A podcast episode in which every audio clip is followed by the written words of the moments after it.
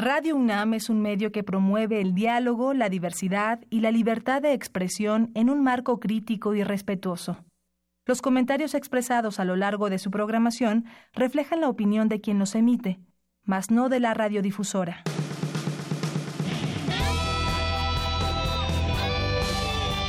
Prisma RU. Relatamos al mundo.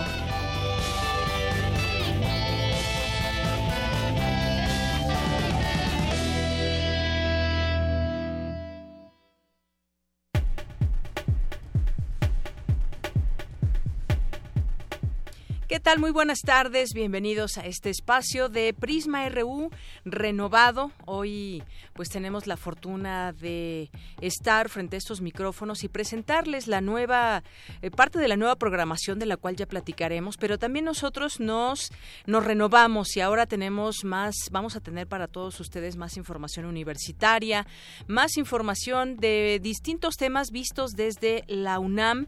Aquí platicaremos de los temas que tiene que platicar la UNAM de lo que está sucediendo en sus campus, tanto de la Ciudad de México como otros campus. Yo les quiero dar la bienvenida a este espacio donde nos renovamos con más información, como les comento, universitaria, nuevas secciones que ya iremos presentando poco a poco. Hoy lunes vamos a tener esta, esta sección que ustedes ya conocen, que es la de Otto Cázares. Vamos a tener oportunidad de escucharlo y además de platicar con él. Tendremos también el día de hoy una nueva sección para platicar de la cartelera y los nuevos los eventos que se van presentando en este importante recinto que es la sala Julián Carrillo, aquí en Radio UNAM. Eh, los martes, por ejemplo, tendremos también un debate con los reporteros. Vamos a elegir algún tema. En este caso, pues ahora que acaba de pasar el quinto informe de gobierno de Miguel Ángel Mancera, vamos a, platicar sobre pues los datos duros, lo que informó, lo que ha sucedido también en, en distintos temas de esta gran ciudad. Lo platicaremos con los reporteros aquí en un debate y también con un académico para que se ponga rica esta conversación. Y también estaremos conservando nuestro perfil humano. En este perfil humano recordar donde entrevistamos a algún académico destacado y conversamos con él de una manera más informal. Así le iremos presentando otras secciones al rato que mi compañero Jorge Díaz nos tenga la información de este arranque que hay de nueva programación para TV UNAM, para Radio UNAM, eh, primer movimiento que arranca en televisión. Tendremos toda la información más adelante. Ya les platicaremos más de lo que será eh, Prisma RU en esta eh, en esta renovación y en esta también nueva etapa, agradeciendo por supuesto a todo el equipo que forma parte, todos y cada uno son una parte muy importante para que eh, ustedes puedan escuchar todos los días Prisma RU de una a 3 de la tarde. Y también tocaremos algunos temas coyunturales, no podemos perder de vista en dentro de esta que será una revista noticiosa los temas del momento. El fin de semana sucedieron muchas cosas y entre ellas, pues la gente salió a las calles, la gente ha salido también a hablar, a organizarse en redes sociales, cómo protegernos, porque el tema de los feminicidios es un tema que no debemos dejar pasar. Además de seguir haciendo este este conteo, seguir exigiendo a las autoridades, pero sobre todo también organizarnos. Platicaremos de este tema, por supuesto recordaremos toda la labor que ha hecho eh, René Drucker, que en esta etapa también fungió como secretario de Ciencia y Tecnología e Innovación de la Ciudad de México. Y además una, una trayectoria muy amplia en los temas de como divulgador científico eh, René Raúl Drucker, que falleció anoche a la edad de 80 años. Tendremos aquí una, una semblanza de él y recordaremos también gran parte de su trayectoria. Esto y más es lo que le tendremos el día de hoy. Por supuesto, conservaremos también algunas cosas muy importantes para todos ustedes. Eh, iremos también a, eh, a la sección de cultura, algunos temas internacionales también que hay que destacar y así le iremos platicando sobre las innovaciones que tenemos para todos ustedes. Pero por lo pronto, pues nos vamos a ir hoy a nuestro resumen donde tenemos ya más información universitaria.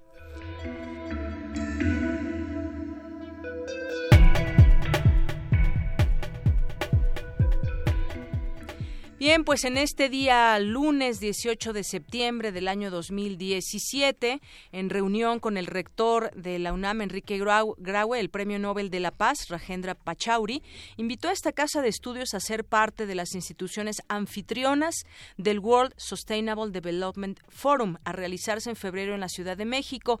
Y bueno, pues estos, estos foros que revisen gran importancia, sobre todo cuando tenemos un contexto donde el cambio climático está presente y está llegando con cada vez más, más fuerza. Aquí se discuten las distintas posturas vistas desde la academia, vistas también desde el ámbito político, que no nos podemos eh, salir también de todas estas, eh, estas visiones que tienen también los, eh, los políticos y las propias autoridades. ¿Qué están haciendo por el cambio climático?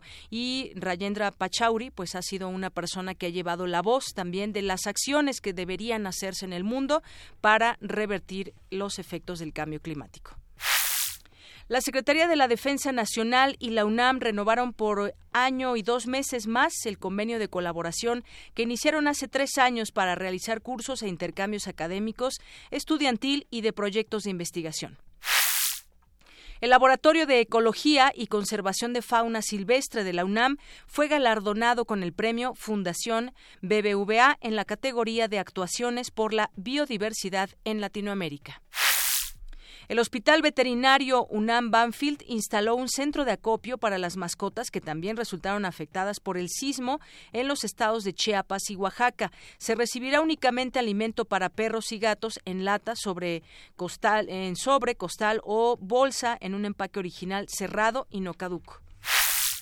El 32% de los hogares receptores de remesas en México son indígenas. Esto lo anunció el Programa Universitario de Estudios de la Diversidad Cultural y la Interculturalidad de la UNAM.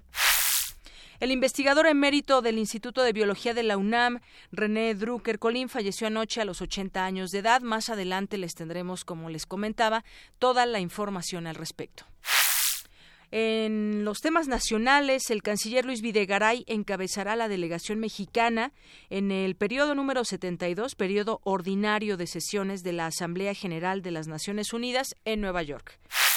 Y ahí veremos también qué temas se tocan. Sin duda es importante esta Asamblea General, pero sobre todo los temas que se aborden y las acciones a seguir con los distintos países.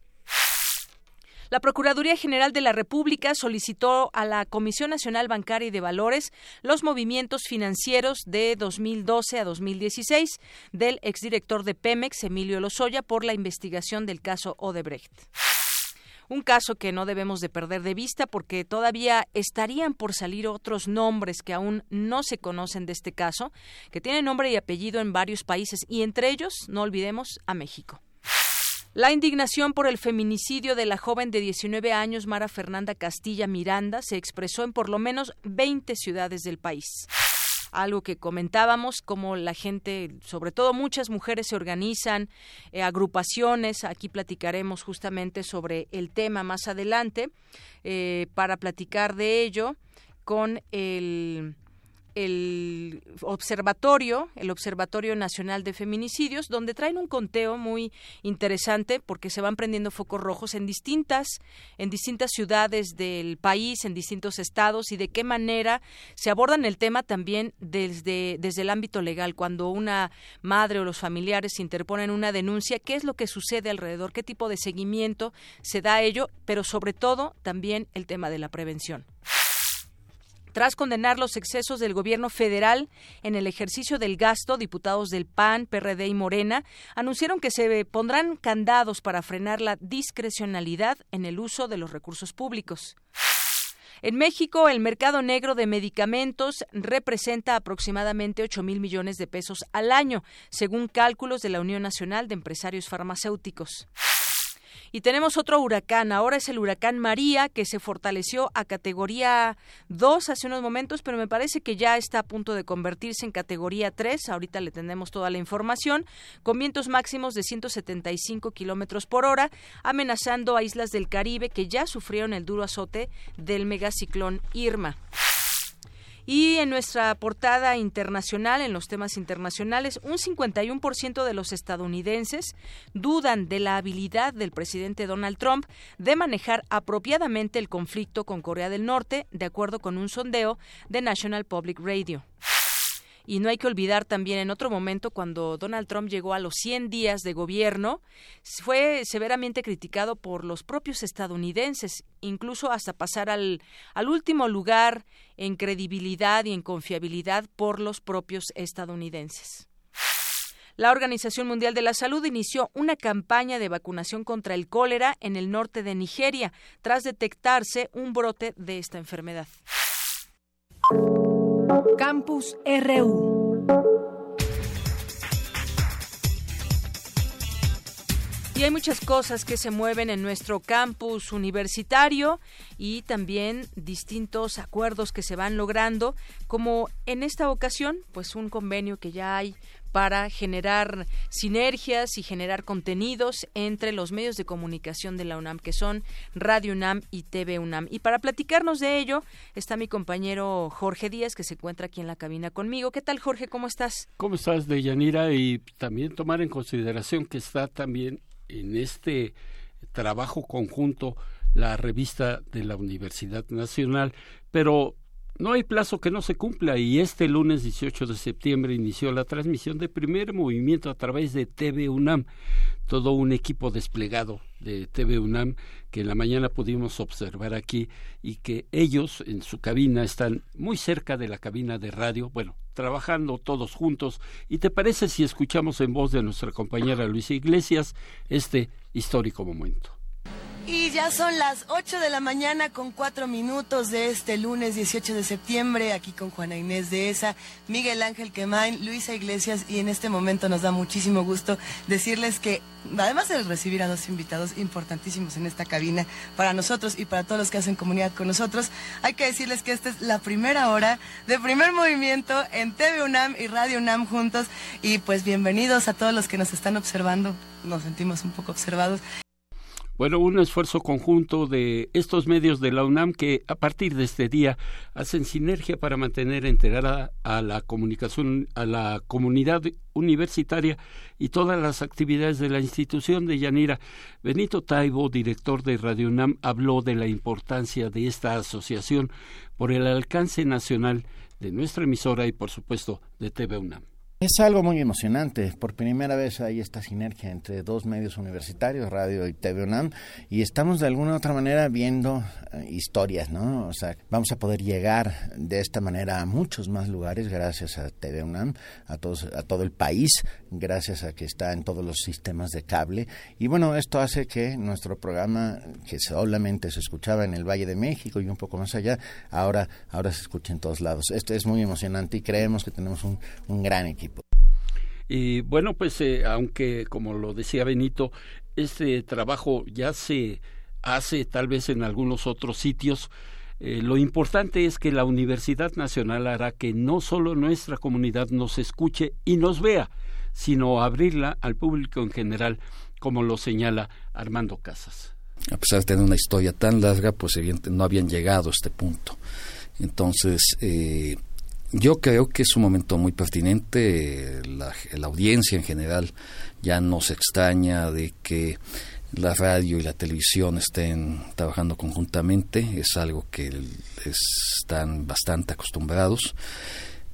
Por supuesto, creo que era muy importante que, Radio y UNAM no solo estuvieran juntos a través de las cosas que naturalmente han venido haciendo. Radio y TV de Yanira tienen nueva programación de interés la hora elástica, todos los lunes a las ocho y media de la noche, maravillas y curiosidades los martes a las 21 horas, simbiosis los viernes a las nueve de la noche y por supuesto primer movimiento de lunes a viernes de 8 a 10 de la mañana. Benito Taibo, director de Radio UNAM, habló de los nuevos programas en las frecuencias de 96.1 en FM y 860 en amplitud modulada. Arrancamos un programa los miércoles eh, que se llama Escuchar y Escucharnos que tiene que estar en coproducción con el CIEG, el Centro de Investigaciones en Estudios de Género, y que conduce nuestra queridísima Amalia Fernández. La Ciencia que Somos, un programa de divulgación de la ciencia de hora y media todos los viernes con Ángel Figueroa a, partir de la una y media de la tarde. Arrancamos también eh, el, un programa en colaboración con el programa universitario de estudios de género, la, la, se llama El Árbol de las Ideas una maravilla que tiene que ver con filosofía, arte, cultura, ciencia, todo mezclado, contando cómo somos y de qué somos. Y bueno, rápidamente también estrenamos un nuevo programa semanal que se llama Cuando el rock dominaba el mundo. Interesante todo esto y justamente Benito está por aquí y nos aclara que el programa que se menciona a la 1.30 de la tarde, pues lógicamente está aquí, Prisma, será a las diez y media de la noche. Sería largo mencionar de la mañana. De la mañana, de la ahora yo de la soy mañana. el que está distorsionando la información. Sí, porque esa hora está resistencia modulada. Por entonces, supuesto. diez y media de la mañana. Bueno, ahí, ahí lo tiene usted, pero y, y a pesar de que sería largo mencionar la gran cantidad de innovaciones, sin embargo, pues eh, invitamos al auditorio a ingresar a redes sociales donde van a tener todos los detalles de horarios, días y sobre todo que sepan de qué tratan y de qué van a hablar en cada una de las transmisiones de radio y TV UNAM. Día histórico para la Universidad Nacional, eh, con, este, con esta actividad, esta dinámica que radio y TV UNAM inician el día de hoy de Yanira. Pues enhorabuena, enhorabuena Jorge también, pues un éxito para todos los programas nuevos que arrancan y esta fusión que va a haber con TV UNAM de primer movimiento. Y bueno, pues aprovecho también para decir un poco lo que, lo que tendremos en, en, Prisma. Le decía que los días lunes vamos a estar con cartografía con Otto Cázares y tendremos también una colaboración para hablar de los eventos que se generan y que son muchos y muy importantes en la sala Julián Carrillo. Los martes estaremos eh, por los caminos del Puma, que es una sección a cargo de Cristina Godínez que nos llevará por los distintos eh, campus universitarios que hay eh, en el país que tienen que son parte de la UNAM y que tienen a su cargo distintos estudios. Conoceremos todo lo que se hace desde ahí y platicaremos con distintas personalidades académicos que pues todos los días están generando desde ahí conocimientos y nuevos proyectos. También tendremos perfil humano que ya es una sección que, que nuestro auditorio conoce. Los miércoles también tendremos Mujer Azul y Oro que tendrás a tu cargo y que bueno, platícanos de qué va a tratar Mujer Destacar la actividad universitaria académica de investigación de las mujeres universitarias. Hay que tomar en cuenta que eh, la cantidad de mujeres, tanto como alumnos, como académicas, como investigadores, investigadoras, superan a los hombres en nuestra institución. Te estoy hablando de, por ejemplo, Olga Sánchez Cordero, Carmen Aristegui, investigadoras que tenemos en todos lados, de eso se, tratará lo que hacen nuestras mujeres universitarias. Muy bien, pues ya tendremos oportunidad de conocer esta sección, Jorge, que pasará los días miércoles.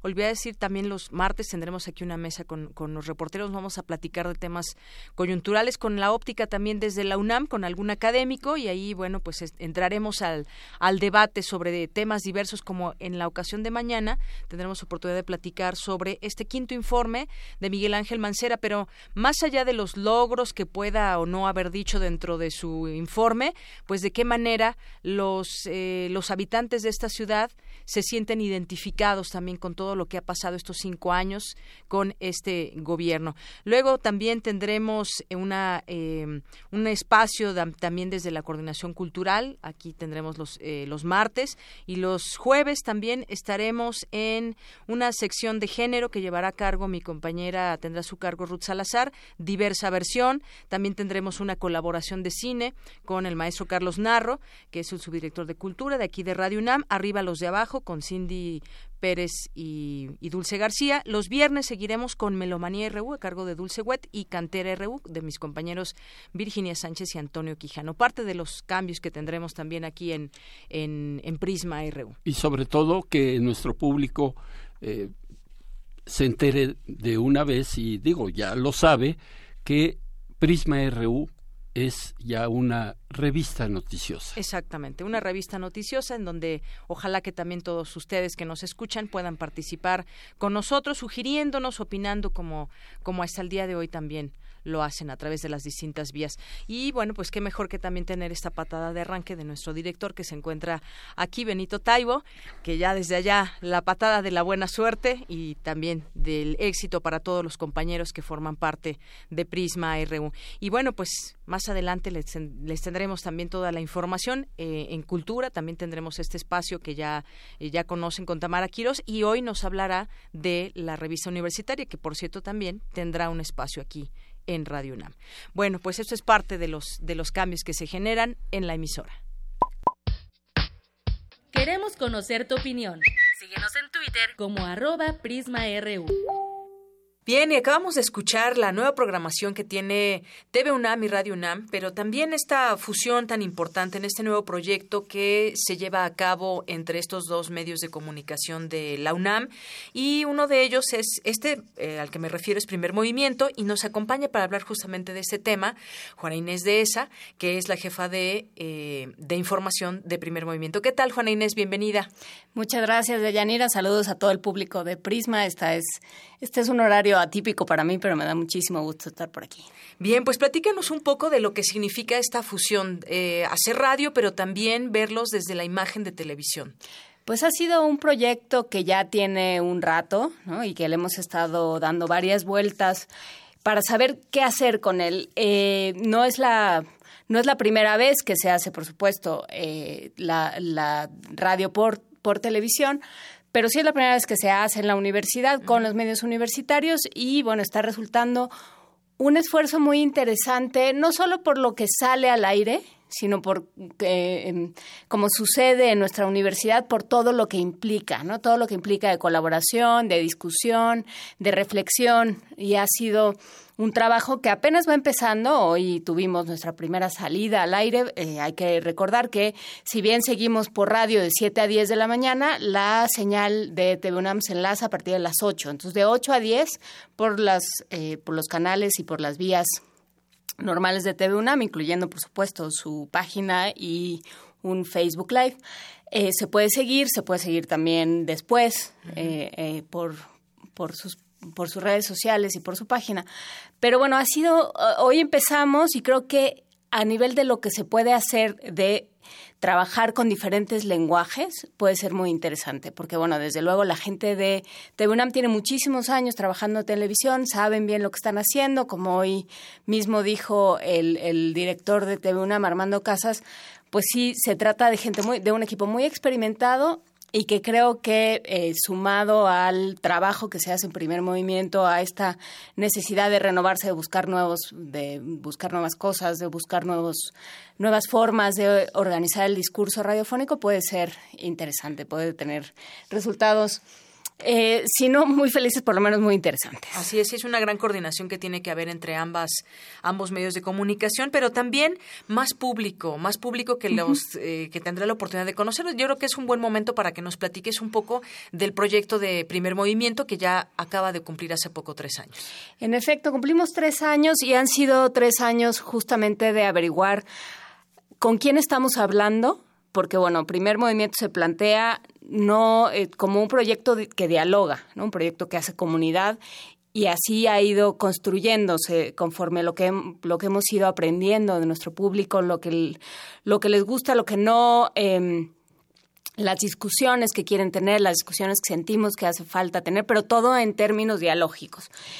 Y creo que ha ido cambiando de ser un programa casi completamente de índole cultural, de revista cultural, se ha ido convirtiendo en una revista mucho más de coyuntura, nos han obligado las circunstancias a hacerlo, pero siempre desde el desde el ámbito universitario, desde la reflexión, desde la calma, desde la moderación, tanto como es posible en este momento de, del país y del mundo. Pero, pero creo que ha sido un proyecto eh, que nos ha exigido a todos renovarnos, trabajar, este, no, no descansar, pero, pero creo que creo que va muy bien y yo agradezco muchísimo, por supuesto, a todos en, en Radio UNAM, a los diferentes directores con los que hemos trabajado y los diferentes rectores y por supuesto a todo el público. Así es, el público, que, además es un público exigente, ¿no? El de Radio UNAM. Bueno, pues Juana Inés de esa, muchísimas gracias por conversar con nosotros sobre este esta nueva etapa para Primer Movimiento. Les deseamos desde Prisma mucho éxito, que vengan muchas cosas nuevas y seguir alimentando a esos públicos ávidos de querer escuchar distintos puntos de vista que en radios comerciales a veces es difícil que los escuchen. Por supuesto, muchísimas gracias, Deyanira, a todo el equipo de Prisma, por supuesto, que está, está presente dentro de nuestra tarea y que nos, nos ayuda un montón. Y, por supuesto, a todo el público de Radio UNAM, que nos todos los días nos incomoda, que de eso se trata. Así es. Muchas gracias. Buenas tardes. Para nosotros, tu opinión es muy importante. Síguenos en Facebook como Prisma RU. Hoy en la UNAM, ¿qué hacer y a dónde ir? Buenas tardes. La Facultad de Psicología te invita a su primer encuentro Perspectivas y Diálogos en torno a la psicología de la vejez. No te pierdas este evento que comenzó a las 10 horas pero termina hasta las 17.30. La cita es en el auditorio Dr. Luis Lara Tapia en la planta baja del edificio A. Hoy se inauguró la Feria Artesanal 2017 en la Facultad de Contaduría y Administración. Puede visitarla hasta el día 20 de septiembre a partir de las 9 de la mañana y hasta las 19 horas. Asiste al primer Festival Clown de la universidad, el cual se lleva a cabo en el Auditorio A de la Facultad de Química desde las 13 horas. ¿Qué esperas? Aún hay tiempo.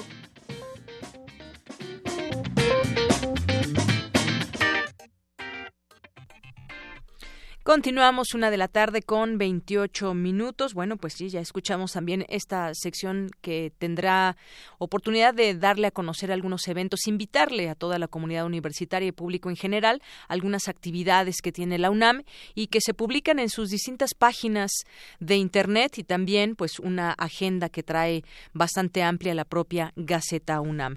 Vamos a continuar ahora con mi compañera Virginia Sánchez. El día de ayer falleció el destacado investigador universitario René Drucker Colín.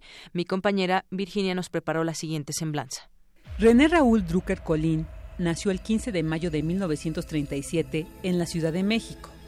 Estudió la licenciatura de Psicología en la Universidad Nacional Autónoma de México. Cursó la maestría en Psicofisiología en la Universidad de Illinois, Estados Unidos, y el doctorado en Fisiología en la Escuela de Medicina de Saskatchewan, en Canadá. Entre los reconocimientos que obtuvo por su trayectoria académica y científica se encuentra el Premio Nacional de Ciencias y Artes en el área de Ciencias Físico-Matemáticas y Naturales, que el Gobierno de México le otorgó en 1987. Un año después, la UNAM le dio el Premio Universidad Nacional en Investigación Científica. En 2004, recibió el doctor honoris causa por la Universidad Autónoma Metropolitana y en 2006 por la Benemérita Universidad Autónoma de Puebla. Fue profesor investigador nacional de excelencia y emérito del Sistema Nacional de Investigadores. Asimismo, dirigió más de 50 tesis de licenciatura, maestría y doctorado y publicó más de 400 artículos de investigación y divulgación académica. De 1985 a 2007 tuvo varios cargos en la UNAM. Fue jefe del Departamento de Neurociencias del Instituto de Fisiología Celular, jefe del Departamento de Fisiología Celular de la Facultad de Medicina y coordinador de la investigación científica. De 2000 a 2002 fue presidente de la Academia Mexicana de Ciencias y formó parte del Consejo Consultivo de Ciencias de la Presidencia de la República. Con el objetivo de difundir más allá del espacio académico, desde 2002, René Drucker comenzó a realizar las cápsulas Pequeñas Dosis de Ciencia, coproducidas por Radio UNAM y la Coordinación de la Investigación Científica, donde abordaba temas relacionados con la ciencia y la tecnología. Posteriormente, dichas cápsulas también formaron parte de la programación en diversas televisoras. Una pequeña dosis de ciencia con el doctor René Drucker Colín. Ser vegetariano en la actualidad es una opción elegida por mucha gente. Sin embargo, casi siempre se trata de personas del mundo occidental de un nivel educativo alto. Justifican estas personas haber dejado de comer carne principalmente por razones ambientales y están fundamentadas en hechos comprobados. Gran parte de la deforestación se ha realizado para tener tierras de cultivo de cereales y una gran proporción de estas son alimento para ganado. Su cultivo intensivo ha generado que el exceso de fertilizantes sea arrastrado a lagos y mares en donde la abundancia de nitrógeno destruye la vida acuática. En 2012 fue nombrado secretario de Ciencia, Tecnología e Innovación de la Ciudad de México, cargo que ocupó hasta este 17 de septiembre, día de su fallecimiento. La comunidad universitaria y científica lamenta su partida. Bien, continuamos. La comunidad científica, efectivamente, la comunidad universitaria lamenta su fallecimiento. Vamos a seguir recordando parte de su legado. Ya está en la línea telefónica y le agradezco mucho.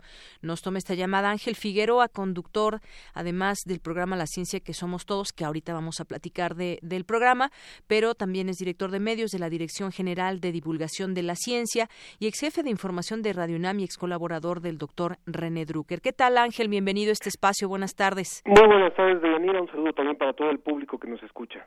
Bueno, pues Ángel, primero platicar acerca de el legado del doctor René Drucker, muchas aportaciones en el ámbito científico y sobre todo también, pues como divulgador, que esa es una de las una, una tarea que es todo un reto. Sabemos aquí en nuestro país poder divulgar la ciencia y todo lo interesante que pueda resultar y cómo transmitirla al público. Tú trabajaste con él y bueno, pues platícanos un poco, eh, pues todo lo que lo que aprendiste de él también y cómo, cómo fue tu labor con él? ¿Cómo lo recuerdas? Yo diría que para hablar de René Drucker tendríamos que hablar principalmente de, de tres aspectos en cuestión de su, su importancia y su legado. Una, que ya la mencionaron también en esta cápsula, tiene que ver con el tipo de estudios que él impulsó cuando en México, por ejemplo, no se, traja, no se, no se trabajaba todavía sobre la investigación del sueño. Entonces, él estuvo eh, obsesionado, podríamos decir, con trabajar eh, para poder entender mucho mejor la neurobiología del sueño y de alguna manera puso a México también en el mapa mundial en ese tipo de investigación. También otro otra de las aportaciones que él que él dio y que son relevantes en cuestión de de su trayectoria es lo que tiene que ver con la enfermedad del Parkinson. Si bien la, la ciencia nunca tiene palabra de honor, y ciertamente hay cosas que los investigadores trabajan por largo tiempo esperando encontrar alguna solución para algún padecimiento y luego esto no se logra.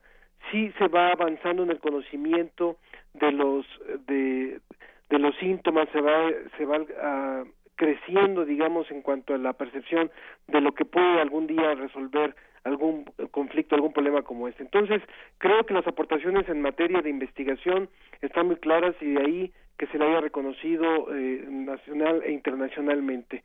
Otra gran aportación, yo diría, de René Drucker tiene que ver con la gestión, o sea, con su trabajo político en favor de la ciencia. Eh, citaría algunos ejemplos. Cuando en México no existía eh, todavía un tomógrafo por emisión de positrones, que es el conocido como el PET ciclotrón, durante los tiempos de la huelga, él estuvo empujando a que la UNAM en la Facultad de Medicina tuviera, adquiriera uno de estos, de estos equipos cuando realmente era muy complejo que en México existiera. Es un tipo de tomógrafo donde a las personas para poder detectar, por ejemplo, problemas como el cáncer, les inyectan un isótopo radioactivo y eso eh, al, contraste en el tomógrafo se puede ver perfectamente dónde está ubicado el, el, cáncer. Es algo todavía más revolucionario, ahora ya es más común por supuesto en nuestro país, pero cuando estamos hablando de hace 20 años que no existía eh, y que la UNAM fue de las primeras instituciones en, en el país en contar, y no solamente también en América Latina con uno de esos tomógrafos, vemos la visión que tenía como gestor, como, como impulsor de la ciencia también por supuesto en este énfasis que siempre hizo porque no se quedaba callado. sin lugar a dudas es una personalidad muy controvertida y muy muy apasionada de René Drucker, pero él siempre estaba buscando la forma en la que se voltearan los ojos hacia la ciencia, se voltearan los ojos hacia la inversión en la ciencia y, y sostenía que un país que, que invierte en ciencia es un país que va a mejorar las condiciones de vida de sus habitantes. Otro de las, otra de las aportaciones, por si alguno de los de los radioescuchas recuerda la famosa casa del negro Durazo, allá por la zona de de, de la Jusco, bueno, ya por, por la salida a la a Cuernavaca. Bueno, pues esa casa estaba prácticamente incautada por parte del gobierno y cuando él fue presidente de la Academia Mexicana de Ciencias, se también trabajó bastante para que esa casa quedara en comodato para la Academia Mexicana de Ciencias y tuviera un lugar más digno para su, su funcionamiento. Cosas como esas, esas grandes empresas eran las que se metía el doctor Drucker, muchas más, ¿verdad?, que, que, podríamos relatar, pero son algunos ejemplos de cómo era un buen gestor político. Y la tercera, la tercera arista que yo recordaría de él fue justamente la que, la que tiene que ver con la promoción y la divulgación de la ciencia. O sea, él quiso meterse personalmente también en, en la divulgación de la ciencia. eh, iniciamos juntos esta serie que, que mencionaron, las dosis de ciencia, hace justo 15 años y de ahí no la soltó, o sea, siguió, siguió siempre buscando que, que se consiguieran y eh, conseguimos diferentes espacios en México y también en el sur de los Estados Unidos, pero también durante su paso por la Dirección de Divulgación de la Ciencia, pues fue un importante promotor de la renovación, por ejemplo, del Museo Universum, durante su gestión de, de cuatro años aquí, también eh, impulsó eh, la creación de nuevas salas, como la sala del cerebro, como la sala de R3 de reciclaje, como la sala de sexualidad. Entonces, siempre siempre era alguien que estaba intentando dejar huella y creo que por donde pasaba dejaba dejaba sin lugar a dudas una, una huella importante. Así es, Ángel Figueroa. Eh, un poco como lo que tú decías entre sus aportaciones de investigación. En 1984 publicó la primera evidencia de que se podía quitar y poner el reloj biológico del cerebro mediante trasplantes y de ahí derivó su interés, nos platicabas, por el Parkinson y ya en 1987 publicó el primer trabajo mundial que muestra la posibilidad de trasplante celular en pacientes con este padecimiento y mejorar sus síntomas pues creo que nos has descrito bastante bien estas tres, eh, eh, digamos, eh, formas de recordarlo, esos espectros en los que él participó en la investigación, en la gestión, el trabajo político que hizo. Bueno, pues ahora, eh, pues ya en esta última etapa, fue secretario de Ciencia y Tecnología e Innovación de la Ciudad de México, pero sobre todo, pues también esto último que mencionabas, todo el tema de divulgación de la ciencia. Pues muchas gracias por habernos recordado, pues parte de todo este gran legado que deja el doctor René Drucker Colín. Ángel Figueroa. Hace, unos momentos, de Yanira, acabo de estar allá en la agencia donde están haciendo el, el velatorio de, del doctor Drucker. Y como lo mencionabas al principio de, de, la charla pues realmente pues sí hay una, una un dejo de, gran tristeza en la comunidad universitaria. Estaba por ahí el rector Juan Ramón de la Fuente había numerosos investigadores exfuncionarios y, y actuales funcionarios de la universidad y del ámbito científico en general. Y pues sí la, el comentario general es que que la ciencia, además de perder un impulsor eh, en la muerte del doctor Drucker, pierde una voz importante que siempre se levantaba este contra quien fuera necesario para para pedir más espacios para la ciencia. Y creo que esa es una de las de las grandes pérdidas que tenemos. Así es. Bueno, Ángel Figueroa, muchas gracias por esta información y que nos recuerdes de qué manera se puede uno eh, referir al doctor René Drucker, pero pasemos a algo que pues seguramente él estaría muy contento de, de escuchar un programa como el que va a iniciar el próximo viernes a tu cargo, La ciencia que somos todos, porque pues siempre hablar de ciencia es importante y deja mucho y deja mucha curiosidad además a quienes lo escuchan, en este caso a los nuevos radioescuchas o los radioescuchas que ya tiene Radio UNAM y que podrán escucharte en la ciencia que somos todos. Platícanos muy brevemente sobre este proyecto. Rápidamente le contamos al público que pues la ciencia que se hace en Iberoamérica es ciencia también muy importante, muy trascendente y de la cual muy pocas veces se habla cuando escuchamos hablar de ciencia, cuando leemos las columnas de ciencia o las páginas de ciencia en los diarios o en los programas, generalmente estamos oyendo hablar de la ciencia que surge en Estados Unidos, en Europa, en, en Japón, y pocas veces oímos hablar de lo que está ocurriendo en América Latina o en Iberoamérica. Entonces, eh, con esta con esta razón empezamos eh, justamente este próximo viernes 22 a las 10:30 de la mañana, de 10:30 a 12 un nuevo programa que se llama La Ciencia que Somos, Iberoamérica al aire, donde lo que buscamos es justamente hablar semana a semana de lo más trascendente que va ocurriendo en materia de investigación científica en nuestros países, reconocer la ciencia que se hace desde el sur y también reconocer a los investigadores eh, mexicanos, eh, peruanos, argentinos, españoles, portugueses, brasileños, que están colaborando en proyectos internacionales o que están colaborando en instituciones internacionales que si bien pues ellos sí muchas veces cuentan con el mayor recurso para hacer investigación, están usando talento también de nuestra región. Entonces, este es un, un reto interesante, un reto un poco atrevido el que nos hemos propuesto, el tratar de, de reflejar la, la ciencia que se realiza en Iberoamérica y, y, resaltarla y destacarla.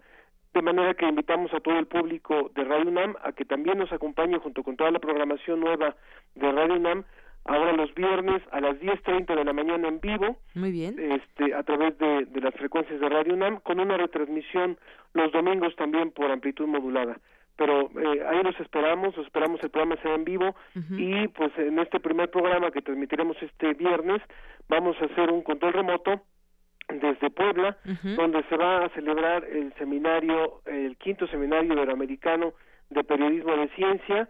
Es un seminario que organiza CONACIT, al cual asisten eh, divulgadores y periodistas de ciencia de distintos países y desde ahí vamos a estar haciendo este, este programa el próximo, este viernes a las 10.30 de la mañana. Muy bien, pues ahí estaremos con nuestra escucha para sintonizar este programa que, como nos dices, la ciencia que somos todos, Iberoamérica al aire. Pues muchas gracias, Ángel Figueroa, te deseamos el mayor de los éxitos en esta también nueva etapa para Radio UNAM en la programación y este programa que es parte parte de estos cambios. Muchas gracias. Muchas gracias a ustedes. Muy buenas tardes. Hasta luego. Muy buenas tardes. Queremos escuchar tu voz. Nuestro teléfono en cabina es 55 36 43 39. Nacional RU Bien, y en los temas nacionales hay, hay que pues poner en contexto lo que está sucediendo, que tiene que ver con feminicidios. Y se ha destapado otra vez este tema de, indignación en las redes sociales, en la organización, en distintos lugares de nuestro país, por el último feminicidio, el de Mara Castilla, y que pues nos pone en evidencia de cómo no estamos preparados, quizás como autoridades, como sociedad, para prevenir este tipo de delitos que azotan a las mujeres en muchos lugares. Este caso de Puebla pues fue pues del último que se sabe, pero hay otros también ya en este mismo lugar, en el Estado de México, en Chihuahua, en otros lugares donde en muchos momentos se han prendido los focos rojos y donde a las autoridades les cuesta, les cuesta trabajo encender el foco rojo de algo que está sucediendo. Vamos a platicar de este tema, ya tengo en la línea telefónica a la maestra María de la Luz Estrada, del Observatorio Nacional del Feminicidio. ¿Qué tal, maestra? Muy buenas tardes, bienvenida a este espacio. Pues platíquenos un poco de lo que, pues de esta jornada de reclamos que hay, pero sobre todo también de estos feminicidios que siguen pasando en nuestro país. Mira, primero que ayer la manifestación o la expresión de sociedad civil, eh, organizaciones defensoras de derechos humanos, como la ciudadanía se pronunció a que no podemos las mujeres seguir viviendo en una sociedad que no nos está garantizando nuestra vida y nuestra seguridad. Este, hemos venido encontrando a diarios historias, como el caso de Mara Fernández Castilla, de, de una joven de 19 años que, que tomó un taxi supuestamente seguro y que, pues ya sabemos que fue ella asesinada. Y que no es el, no es el único caso nosotros lo que nos preocupa es decir este no puede ser posible que las mujeres las desaparezcan y después este las encuentren asesinadas y que eh, las autoridades lo que me preocupó mucho del caso es que en la mayoría en estos casos la autoridad no profundiza las investigaciones. Es decir yo primero era tomar conciencia de que el caso de la joven de Puebla nos hace otra vez regresar a lo que está pasando en México. Primero, la autoridad no estaba investigando su caso. Si fue por los familiares que llevaron, quisieron que su hija realmente nunca llegó, aunque este de hecho al aunque hoy es el feminicida, el tipo había dicho que él la dejó en el lugar y verificaron que realmente sí es. Incluso fue a declarar y lo dejaron libre por no sí, tener lo dejaron nada libre. en Este tipo de se hubiera escapado, ¿eh? Sí. Porque él aseguró, ¿cómo me van si no hay? Ya probó él su coartada, pues nadie lo iba a agarrar. Lo que no contó es que la familia se movió, consiguieron los videos que hicieron públicos y en los videos se demuestra que nunca bajó del transporte. Eso lo que ves, porque nos llama la atención, ustedes es lo que sabemos, el celular de ella, él lo tuvo siempre. ¿Por qué no buscaron el celular de ella? ¿Por qué no lo georreferenciaron de manera inmediata para localizarlo? Ya hay tecnologías para poder rapidísimo poder eh, localizar el celular. El celular lo traía él. Y lo dejaron Entonces- ir además cuando no habían revisado, yo supongo, las cámaras porque no estaba, no se veía a la joven haber descendido No, las cámaras las llevaron de prueba. Quien hace la investigación pues son los familiares, los que declaran y dicen mi hija nunca bajó, este, y entonces la autoridad pues empieza ya a buscarlo, él ya no estaba, y bueno, la, la cuestión aquí está en que nosotras decimos muy bien, ya lo, lo supuestamente encuentran el cuerpo el día viernes 15, que entiendo lo encontraron a orillas entre Puebla y Tlaxcala, este, y nos llama la atención algo. A ver, nosotros lo que de- decimos ahora es cuál es la línea de investigación. La línea de investigación no se puede cerrar solo reducida al feminicidio, si no la contextualizamos en el tema de la trata de mujeres por explotación sexual. Es, eh, Puebla y Tlaxcala es, eh, es un principal corredor de trata de personas. Nosotros primerito lo que tendríamos que ver es una investigación a la propia empresa. La propia empresa que lo primero que hizo fue exonerar.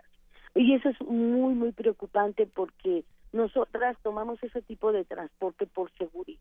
Y lo primero que hizo la empresa fue decir que ellos este pues lo sentían, no pueden controlar al personal, pues lamentaban la muerte, pero no fue la muerte, fue un feminicidio. Entonces, lo que tendríamos que descartar es que realmente se investigue de fondo si no hay un vínculo con el tema de la trata. Es un modo operandi Sí.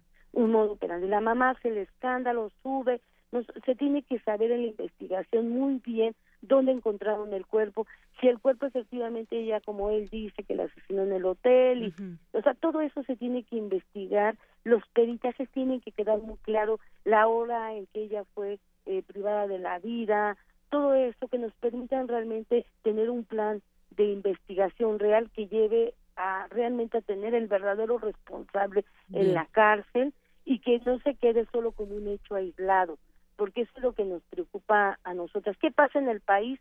Pues Sí. que en los últimos nosotras eh, en materia de, de, de feminicidio estamos teniendo que en los últimos, pues en- de enero a junio de este año, en 11 estados del país se han asesinado a 647 mujeres, de las cuales este, el 46% se ha iniciado una investigación como feminicidio, sin embargo, en la, en la realidad nosotras no estamos viendo que estén haciendo, acreditando bien las razones de género para que tengamos este, o podamos vincular a proceso a los a los asesinos, Sí. ya sea los asesinos por por gente conocida o en el tema de, de la delincuencia común organizada. Muy bien, bueno, pues ahí está la cifra, creo que habla por sí sola esta cifra que nos das de enero a junio de este año, 647 mujeres, donde cada una pues tiene su propio expediente, de qué manera están actuando las autoridades, pero sobre todo ahora lo que vemos es esta identificación de cómo cuidarnos entre nosotras, por eso se ha salido a las calles en más de 20 ciudades, no perder de vista estos temas porque debemos de seguir exigiendo a las autoridades que como en este caso de Mara Castillo, Castilla, perdón, hemos visto cómo se ha actuado pues de manera de alguna forma imprudente, hay que decirlo, de parte de las autoridades. Maestra, pues yo te agradezco mucho nos platiques de este tema el día de hoy, porque es uno de los temas que se deben de seguir discutiendo. Una persona que tenía ya un antecedente penal, que había sido guachicolero y que, bueno, pues así se le contrató y no conocemos más detalles de esta contratación. Muchas gracias. Sí, bueno, buenas tardes. Muy buenas tardes, maestra María de la Luz Estrada, del Observatorio Nacional del Feminicidio. Seguimos en este tema y una de las preguntas que pues podríamos lanzar a ustedes es ¿qué medidas de protección consideran adecuadas para que nos protejamos en el transporte público y no solamente ahí, en cualquier espacio público? Queremos conocer tu opinión. Síguenos en Twitter como arroba PrismaRU.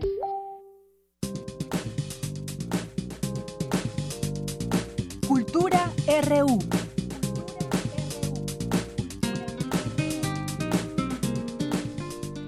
Bueno, y pues ya también dentro de esa nueva etapa, pues nos acompaña Tamara Quirós, que ya la conocen en la sección de cultura, y ahora pues estaremos enfocados a muchas cosas que se hacen desde la UNAM y también cosas que se hacen en general de la cultura. ¿Qué tal, Tamara? Bienvenida. Deyanira, muchísimas gracias, te saludo con mucho gusto. Así es, hablando de cambio de, piel, de renovación, de esta evolución nos sumamos al tren de Prisma RU y platicando también de renovaciones, justo un tema importante. El jueves pasado en la librería Rosario Castellanos del Fondo de Cultura Económica se presentó la nueva etapa de la revista de la Universidad de México. La revista más antigua del país y de América Latina, una revista que es multifacética y que además de abordar múltiples disciplinas ha difundido diversos géneros literarios. La historia de las revistas en la máxima casa de estudios se inició justo con la revista de la Universidad de México. Después de lograr su autonomía, se retomó la publicación del Boletín de la Universidad, fundado en 1922, dirigido por Julio Jiménez Rueda, y desde entonces la revista ha sido encabezada por diversos directores que han eh, dejado un sello distintivo a las diferentes épocas que ha vivido tanto la publicación como nuestro país. Entre las páginas de esta revista, que ya tiene 87 años de existencia, se han dado cita a varias generaciones que forman parte de la inteligencia nacional. En esta nueva etapa de Yanira Amigos, Ignacio Solares, narrador, dramaturgo, ensayista y promotor cultural, eh, deja en manos de la escritora Guadalupe Nettel la dirección de este órgano universitario. En esa charla nocturna eh, se guardó un minuto de silencio por el reciente fallecimiento del historiador Álvaro Matute, quien además era miembro del consejo editorial de la revista de la universidad. Un hecho lamentable, así se inició y bueno, el primero en reconocer el valor histórico y cultural de esta publicación fue el doctor Jorge Volpi, coordinador de, difusión cultural de la UNAM. Vamos a escuchar parte de lo que dijo en esta charla. Una revista que eh, ha tenido una larga nómina de directores y de épocas distintas que constituyen una verdadera historia del pensamiento y de la cultura en México y en América Latina. Simplemente quisiera decir que más bien queremos a la vez renovar la revista, pero por supuesto conservar esa riquísima tradición que está detrás de ella. Poder aunar su gran tradición intelectual con un aura de renovación de Yanira Auditorio, esta renovación cuenta con un dossier central que refleja, eh, bueno, que refleja temas que permiten el diálogo y la reunificación entre ciencias, arte y humanidades. En un espejo crítico de la realidad, eh, con un cambio de contenidos que a su vez llevó a un rediseño de la, de la revista. Ahora, bueno, se busca que sea más fácil de llevarla y también se busca que se convierta en un objeto de colección, siempre con una reflexión en torno a los temas que son cercanos al debate de nuestros días, eh, que no se pueden excluir obviamente de la universidad. Y esta edición reflexiona el significado de identidad. Y hablando de identidad, vamos a escuchar la reflexión de este tema y del significado de revista que realizó el periodista cultural José Gordon. Mi visión de una revista es la de un espacio donde las ideas se esparcen y se replican como si fueran una flor diente de león. Cuando sopla el viento de la imaginación, el diente de león se dispersa fractalmente. Un diente de león dentro de un diente de león se multiplica, flota en el aire y circula de cerebro en cerebro. Esto que escuchamos solo fue un fragmento de Yanira porque fueron 15 minutos de una reflexión maravillosa que hizo Pepe Gordon en torno a la evolución cultural de una forma divertida y obviamente muy a su estilo también. Pasó del ADN a los memes vinculados con la memoria, las ideas y las unidades de transmisión cultural que han cambiado de una época a otra pasando por ideas de la ciencia, el arte y, claro, el desarrollo social. A esta presentación del número 828 se unió el escritor chileno Alejandro Zamba, quien también compartió su percepción de la revista e hizo una analogía entre México y su país natal, en donde no hay gran oferta editorial en cuanto a revistas, a partir de, la idea entre el debate cultural y las composiciones en el campo literario, que también generan esa adhesión entre los lectores, y bueno, él definió esta nueva etapa como una revista minuciosa y profunda. De Yanira, la Universidad Nacional fue una de las contadas instituciones que desde los años 20 había venido publicando su propia revista, que primero fungió como un órgano oficial y que poco a poco se convirtió en una de las revistas culturales más importantes del país. La directora Guadalupe Nettel, ahora ella es la directora Guadalupe Nettel, mencionó que entre las renovaciones que pretende, se pretende que cada edición tenga además eh, del dossier, que ya platicamos de él, que refleja un tema que permite el diálogo desde diferentes aristas, también se tratará de que en cada número se retome la novela gráfica. En esta edición de lanzamiento, la novela a cargo de Rit Satov constituye un autorretrato del caricaturista y cineasta respecto a una de las patologías de la identidad que proliferan actualmente como la burocracia migratoria, la opresión de género y también el culto a la personalidad política. Si les interesa eh, leer la revista de la Universidad de México, yo la recomiendo ampliamente. Pueden adquirirla en las librerías del Fondo de Cultura Económica, en otros espacios también o se puede leer en forma digital o suscribirse en la página oficial que es www.revistadelauniversidad.mx. Si la compra, el costo es de 50 pesos. Entonces es. ahí eh, una renovación, hay que acercarnos, eh, de verdad eh, vienen artículos muy interesantes, historias interesantes, desde poesía, novela, todo en torno, bueno, todo girando a, a los temas actuales vistos desde la universidad.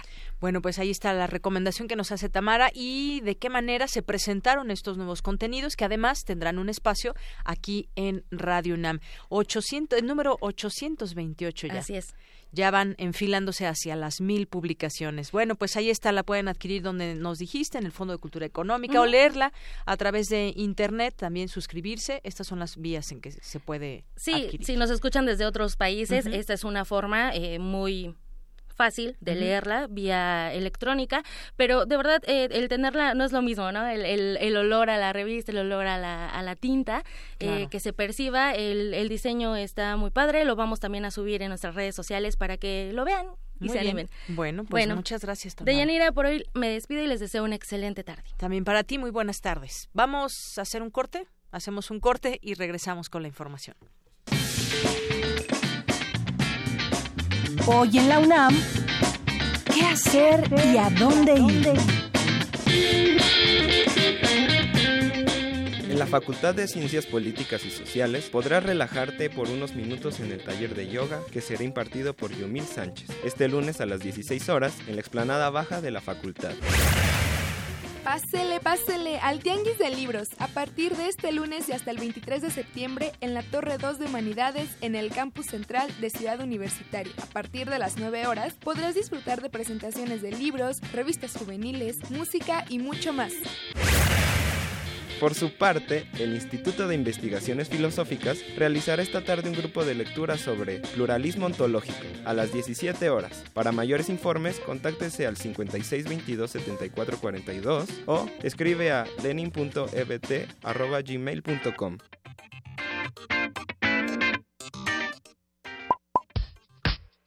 Queremos conocer tu opinión. Síguenos en Twitter como arroba PrismaRU. Imagina una habitación donde puedas hablar de gustos que a nadie le has confesado. Una habitación donde puedas sentir otra piel tan solo con escucharla. Y bien que le ponen a todos los Yo soy una bestia en la cama. Bestia, Donde puedas preguntar todo lo que siempre te intrigó sobre lo que te erotiza, pero temías escuchar. Pienso, mi amor, en ti todas las horas del insomnio. Sobre todo, una habitación donde alguien esté dispuesto a escuchar cómo te sientes. El cuerpo es el cuerpo. Entre las seis palabras que más consultan los niños, pornografía y sexo. ¿Ya lo has sentido? El punto R. Escucha tu sexualidad en resistencia. Martes, 22 horas. Por el 96.1 de FM Radio UNAM. Cuando cumplí 18, mis amigos me decían que podría hacer de todo y entrar a cualquier lugar. Para algunos eso es importante. Para mí hay otras cosas que lo son mucho más, como poder votar en las próximas elecciones y decidir quiénes me ofrecen mejores propuestas para resolver los problemas de mi comunidad. A mí mi país me importa y por eso saqué mi credencial para votar. Si también cumples 18, hazlo cuanto antes y sé parte activa de México. Instituto Nacional Electoral, INE. La exposición Rufino Tamayo, el éxtasis del color, llega a sus últimos días. No deje de admirar la retrospectiva de este gran artista que reúne 50 obras, 34 del acervo del Museo de Arte Moderno, 13 piezas son de colecciones particulares y 3 del acervo del Museo Tamayo Arte Contemporáneo. 45 son pinturas al óleo, pastel y wash, 4 dibujos en grafito, carbón y sanguina y una mixografía. Rufino Tamayo, el éxtasis del color, se puede visitar en Museo de Arte Moderno Chapultepec, Ciudad de México. Tú no las ves, pero las percibes. Son artífices de la radio. Son maestras del disfraz que llevan a tus oídos los relatos que detonan tu imaginación. Radio UNAM te invita a la presentación del libro Damas con antifaz, de Rita Abreu. Un recorrido por el ingenio y la creatividad de las mujeres que han hecho historia en la radio. Invitadas de honor, Ana Ofelia Murguía, Flora Botton Burlá y Carmina Martínez. Miércoles 27 de septiembre, 20-30 horas, en la sala Julián Carrillo. Entrada libre. Ven y conoce los rostros detrás del micrófono. Radio UNAM. Experiencia sonora.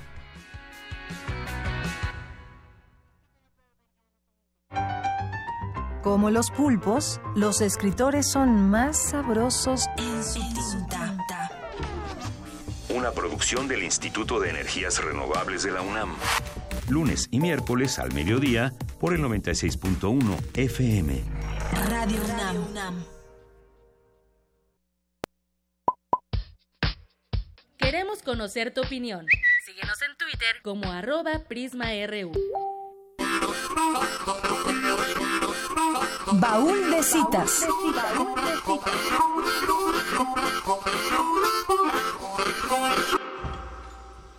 Soraya Jiménez entró por méritos propios a la historia del deporte mexicano. Se convirtió en la primera mujer mexicana en obtener una medalla de oro en Juegos Olímpicos. ¿Casualidad o causalidad? El Comité Olímpico Internacional incluyó por primera vez la categoría femenil de levantamiento de pesas en Sydney 2000. Oportunidad perfecta para la joven Soraya, quien desde los 16 años había estado cosechando resultados en ese deporte. A los 24 años se encontraba en la competencia de su vida. En la fase de arrancada, Soraya sumó 95 kilogramos, sin ningún fallo en sus tres intentos. Pero, su homóloga coreana, Ri Song-yu, se perfilaba para el oro, finalizando con 220 kilogramos. Todo era suspenso. La sala estaba en silencio. Soraya en su último intento se disputaba el oro. Entonces, levantó 127.5 kilogramos. Aquí está, sí se puede, arriba. Está arriba, está arriba. Un poco nada más. Ahí está. Sí, señor. Soraya Jiménez. Vamos a esperar. Tiene que controlar. Soraya Jiménez, medalla de oro. México, medalla Lo había de logrado. oro. La sala era un mar de gritos. Soraya Jiménez fue una de las primeras siete atletas en recibir una medalla de oro en la rama femenil olímpica de alterofilia y la primera mujer mexicana en obtener una medalla de oro en Olimpiadas. Su vida fue fugaz, pero hoy se le honra por el triunfo que forjó desde muy joven. Hoy, hace 17 años, Soraya se abrió paso en la historia.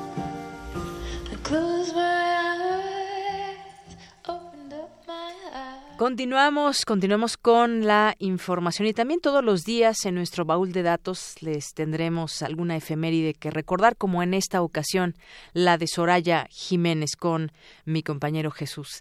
Bueno, vamos ahora y también hoy en la UNAM y mañana en la UNAM, que son pues nuestros compañeros de servicio social que están aquí con nosotros también, siendo parte de este, de este programa, también con Montserrat Sánchez. Y bueno, vámonos ahora con la información de nuestro campus. El presupuesto de egresos del país debe tener una perspectiva de derechos humanos.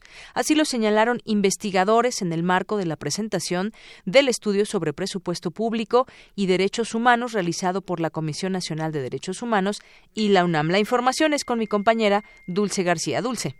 Deyanira, muy buenas tardes a ti al auditorio de Prisma RU. Al presentar los resultados y conclusiones del estudio sobre presupuesto público y derechos humanos, a efecto de incidir en mejores prácticas para integrar la perspectiva de derechos humanos en la programación, ejecución y evaluación del gasto público en el país, Rolando Cordera Campos, coordinador del Programa Universitario de Estudios del Desarrollo, destacó que actualmente se vive en un momento de cuestionamiento generalizado del orden establecido. De rechazo y caída a los gobiernos democráticamente electos y el ascenso de actores insospechados a los aparatos del Estado. Lo que al final de cuentas pensamos eh, muchos eh, tiene su explicación en la generalización de la desigualdad y la precarización de grandes segmentos de la sociedad, que ya no establece distingos entre lo que solíamos conocer como el mundo desarrollado el mundo en desarrollo. El investigador dijo que en consecuencia se debe plantear la necesidad de renovar el Estado y que se incluya una nueva oferta social, puesto que eso es lo que plantea la secuela de crisis, el crecimiento de la población mundial y la agudización de sus asimetrías. Señaló que el trabajo que se está haciendo entre el Programa de Estudios de Desarrollo de la UNAM y la CNDH explica y documenta el divorcio existente hoy entre el mandato constitucional y la construcción y ejecución del presupuesto de egresos de la Federación. En ese sentido habló sobre los afectados en Chiapas y Oaxaca por el sismo de 8.2 grados del pasado 7 de septiembre. Una nueva visión de desarrollo implica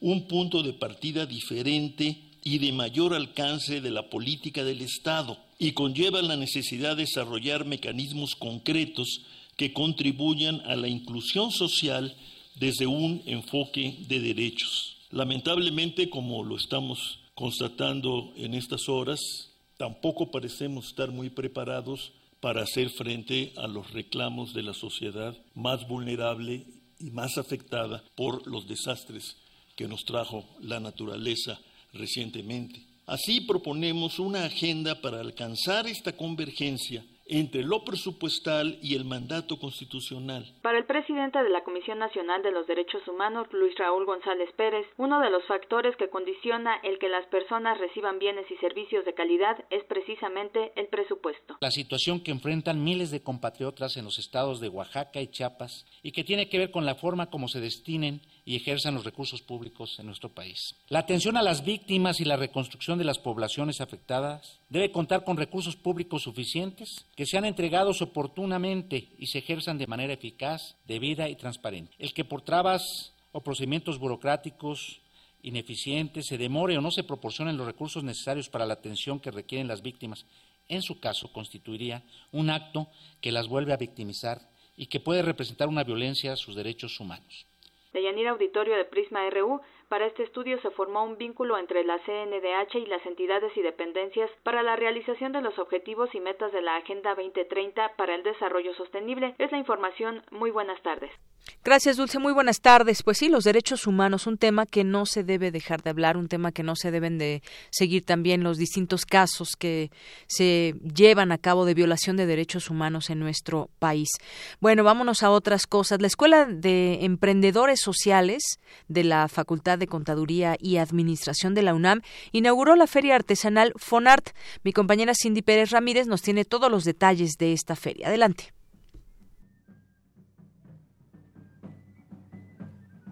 Desde tiempos prehispánicos, las manos de las mujeres y los hombres en nuestro país han moldeado miles de figuras, han dialogado con su propio corazón, han hecho vivir a las cosas y han enseñado al barro a mentir. Así, fueron descritos los alfareros por informantes de Sagún, según la traducción de Miguel León Portilla. Y es que en México, Existen más de 12 millones de artesanos, aunque solo menos de un millón logra comercializar su producto a través del FONART, el fideicomiso que promueve la actividad artesanal. Es por ello que la Facultad de Contaduría y Administración de la UNAM, mediante la Escuela de Emprendedores Sociales, puso en marcha la Feria Artesanal UNAM FONART 2017, cuyo objetivo principal es apoyar el comercio justo.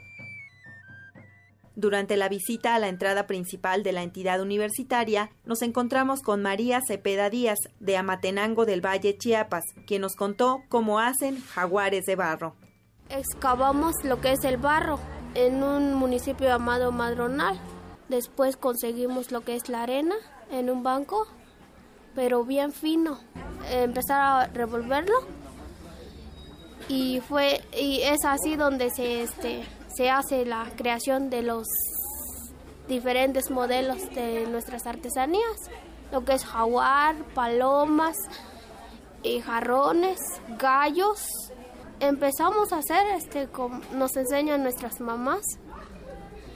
A los 6 o 10 años empezamos a hacer unas otras cositas. En la feria donde participan estados como Chiapas, Guerrero, Hidalgo, Jalisco, Michoacán, Oaxaca, Nayarit, entre otros, podrán adquirir productos que provienen directamente de la imaginación de los artesanos. Sí, nos hace fácil, es nuestra imaginación, es donde nos distraemos también. Bueno, ahorita es el segundo año en el que estoy vendiendo acá. Eh, nos registramos en Casa de las Artesanías de Chiapas y es ellos nos quienes nos invitan a estos eventos. Que nos compren que nos ayuden sí apoyar a nuestras familias también. Es, donde este nos ayudamos para sobresalir. La Feria Artesanal UNAM FONAR 2017 estará hasta este miércoles en la entrada principal de la Facultad de Contaduría y Administración en Ciudad Universitaria con un horario de 9 a 19 horas. Para Radio UNAM, Cindy Pérez Ramírez. Bien, pues interesante ir a conocer esta feria artesanal donde justamente las manos de los artesanos mexicanos exponen todo lo que saben hacer y además, bueno, pues muchas de estas cosas son también para exportar y se conozca toda esta artesanía, toda esta artesanía en otras partes del mundo. Vamos ahora con mi compañero Abraham Menchaca. Revela estudio de la UNAM que 32% de los hogares receptores de remesas en México son indígenas. Cuéntanos, Abraham, buenas tardes. Deyanira, buenas tardes. De los 30.652 hogares que se estima reciben remesas en el país, 32% son indígenas, principalmente de Chiapas, Guerrero, Hidalgo, Michoacán, Oaxaca, Puebla, Veracruz y Yucatán. Carolina Sánchez, del Programa Universitario de Estudios de la Diversidad Cultural y la Interculturalidad, indicó que estos recursos, que se estimaron como 6% de los ingresos totales de las remesas a México en 2014, son utilizados para cubrir gastos básicos como alimentación, vestido, vivienda, salud, educación, deudas y créditos, y no hay un excedente para el ahorro o la inversión. 30.652 hogares son receptores de remesas y se ubican principalmente en ocho entidades de alta presencia de población indígena, entre ellas Chiapas, Guerrero, Hidalgo, Michoacán, Oaxaca, Puebla, Veracruz y Yucatán Asimismo, eh, otras estimaciones eh, llegaron a concluir que 32% de los hogares del país reciben remesas son indígenas. Deyanira, durante su ponencia Cultura, Transferencias, Salariales y Migración, explicó que el envío de remesas tiene una dimensión social. Las remesas se utilizan principalmente para cubrir eh, gastos básicos de la población indígena como alimentación, vestido, vivienda, atención a la salud, educación, la deuda para el pago al pollero o créditos, ¿no? Que han este, compromisos que han establecido la población y debido al alto eh, nivel de pobreza de esta población no llega a haber una incidencia mayor en términos de que se modifique la economía de manera sustancial. Bien, la información que tengo. Buenas tardes. Gracias, Abraham. Muy buenas tardes. Para nosotros, tu opinión es muy importante. Síguenos en Facebook como Prisma RU. Mañana en la UNAM, ¿qué hacer y a dónde ir? La Facultad de Psicología te invita al cuarto coloquio de Atención Plenatoria y Aplicaciones, en donde se contará con la presencia de especialistas nacionales e internacionales. Las citas a las 9.30 y 17 horas en el auditorio Dr. Lara Tapia, planta baja del edificio A.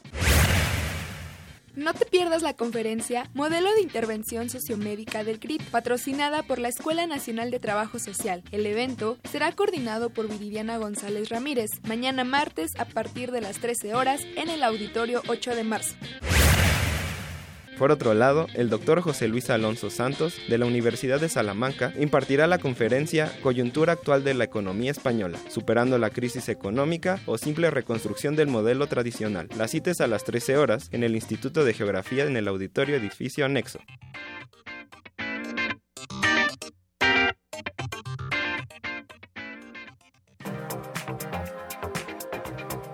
Internacional RU.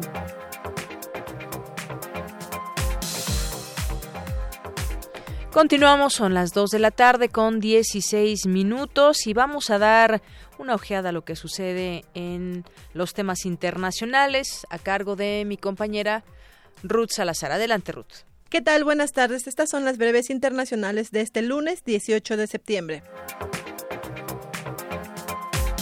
Reino Unido redujo el nivel de alerta terrorista de crítico a grave. Esto tras el atentado del viernes pasado en el metro de Londres, anunció la primera ministra de Interior, Amber Rudd. The Joint Terrorist Analysis Center el Centro Conjunto de Análisis del Terrorismo, que es el encargado de revisar la amenaza bajo la que está Reino Unido, ha decidido bajar el nivel de crítico a grave, anunciaba Amber Ahora bien, grave significa que las posibilidades de un ataque son muy probables, por lo que insto a todo el mundo a estar muy atentos. A lo largo de los próximos días, los militares volverán a sus puestos habituales. El grupo terrorista ETA pretende sacar provecho del desafío independentista catalán. En un comunicado publicado por el periódico Gara, ETA asegura que ha iniciado un debate interno sobre su ciclo y función para que los independentistas puedan promover el derecho a decidir. El ejército de Al-Assad aseguró que tiene control total de las cercanías del aeropuerto militar de la ciudad Deir al-Sur, que se había mantenido parcialmente en manos del llamado Estado Islámico desde 2015. No obstante, los civiles han quedado atrapados en el fuego. Habla una de las afectadas. Los aviones bombardeaban de manera indiscriminada, dice. Murieron muchas personas, incluidos niños. Muchas casas eh, fueron destruidas. Solo se quedaron los ancianos porque no podían huir. Por su parte, el ministro ruso de Exteriores Sergei Lavrov y el secretario de Estado de Estados Unidos, Rex Tillerson, hablaron sobre el conflicto en Siria durante su encuentro en Nueva York, en particular sobre la creación definitiva de la cuarta zona de seguridad en la provincia de Idlib. La Procuraduría General de la República Brasileña denunció al presidente Michael Temer ante el Tribunal Supremo de Justicia por liderar una organización criminal desde mayo de 2016. Tras el paso del huracán Irma, comenzó la reconstrucción de La Habana, Cuba. El gobierno anunció que financiará el 50% de los precios de los materiales de la construcción de las viviendas de los damnificados. Habla Pepe Hernández, funcionario del Fondo Habitacional. Aquí el Fondo Habitacional de, La Habana es de 24.718 viviendas. De ellas, el 25% del Fondo Habitacional está en estado regular o estado crítico. Estas son las breves internacionales. Buenas tardes. thank you Gracias, Ruth. Muy buenas tardes. Bueno, entre algunas otras cosas, ya hace unos momentos cuando arrancaba el programa decíamos del huracán María, que era categoría 2. Bueno, pues ya es huracán que sube a categoría 3 y se dirige a las islas del Caribe, que todavía se están recuperando de la devastadora tormenta Irma, eh, que además llegó como, como huracán muy potente, categoría 5. Es lo que han informado los meteorólogos en Estados Unidos. Bueno, pues ahí seguir monitoreando eh, la evolución de este huracán ya categoría 3, que normalmente, bueno, con, cuando tienen esa intensidad pueden llegar hasta categoría 5. Eh, hasta el momento, pues no hay alguna otra información que pueda eh, señalar que al contrario pierda fuerza por lo pronto se convierte en categoría 3 y pues va hacia el mismo lugar donde ya impactó Irma. No perder de vista también esta situación y cómo se preparan, sobre todo en algunos sitios donde pueda impactar este huracán. Y bueno, pues también, entre otras cosas, hay que comentar lo que sucede eh, con Norcorea, porque Trump ya y en una conversación pacta para maximizar la presión sobre Corea del Norte. En una conversación telefónica, el presidente de Estados Unidos y su par chino hablaron sobre el continuo desafío de Norcorea a la comunidad internacional y sus esfuerzos por desestabilizar el noreste de Asia. Vamos a ver también, pues desafortunadamente hay que decirlo, cuál es la reacción de Norcorea en todo en todo este tema. Y bueno, pues entre otras cosas también hablando de Trump, Trump y Netanyahu hablan del pacto nuclear con Irán. Ambos líderes reunidos al margen de la Asamblea de la ONU elogiaron la fuerte alianza entre sus naciones y expresaron la esperanza de un pronto diálogo palestino-israelí. Eso es algo que también pues habrá que estar atentos porque pueda pueda dar luz algún acuerdo ahí interesante entre estos dos personajes, pero bueno, sabemos de todo este conflicto que ha llevado años y que ha llevado a la muerte de mucha gente y sobre todo a la separación de muchos, de muchos habitantes en este lugar. Y otra cosa que sucedió también, pues publicaron el número celular del presidente francés en Internet. Fue publicado luego del robo del teléfono de un periodista que mantenía línea directa con el presidente Emmanuel Macron. El presidente recibió cientos de mensajes no elogiosos y uno amenazantes, así como se obtuvo su teléfono celular debido al robo que hubo del celular de un periodista y de esta manera fue publicado ya se imaginarán ustedes todo este escándalo. Son las 2 de la tarde con 21 minutos. Para nosotros, tu opinión es muy importante. Síguenos en Facebook como Prisma RU. Queremos escuchar tu voz. Nuestro teléfono en cabina es 55 36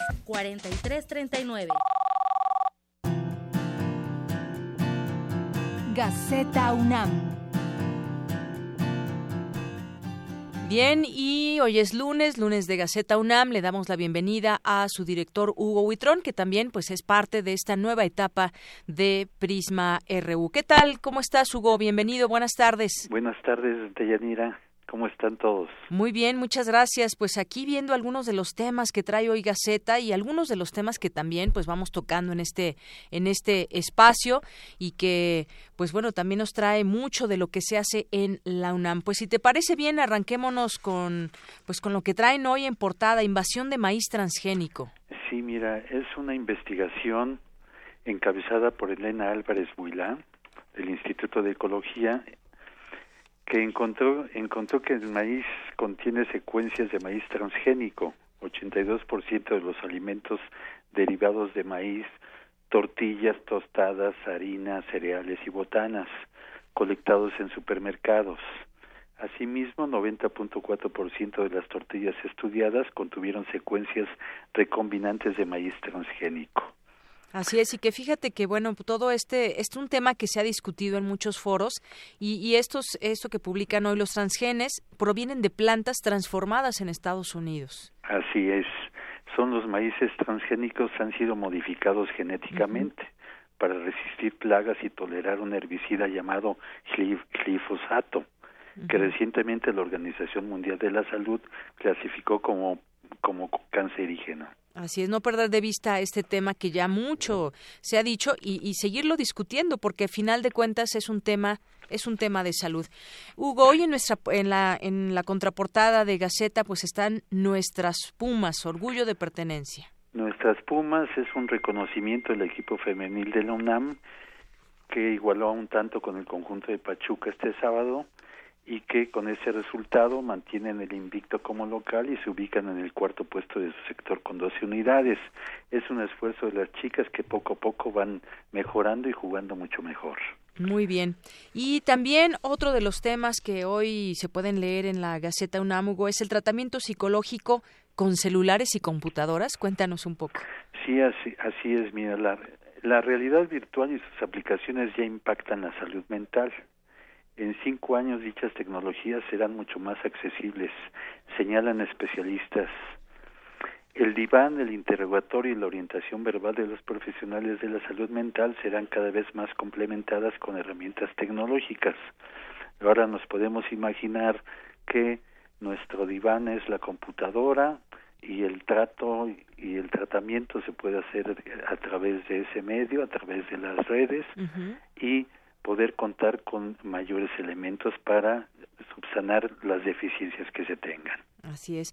Y también quisiera que compartieras con nuestro auditorio, pues este equipo, una herramienta para detectar fallas neuromotoras en, bebé que en bebés que nace desde el Instituto de Neurobiología. Así es, mira, trabajan para detectar en, en bebés recién nacidos y hasta seis meses de edad fallas neuromotoras congénitas que afectan personas durante toda su vida.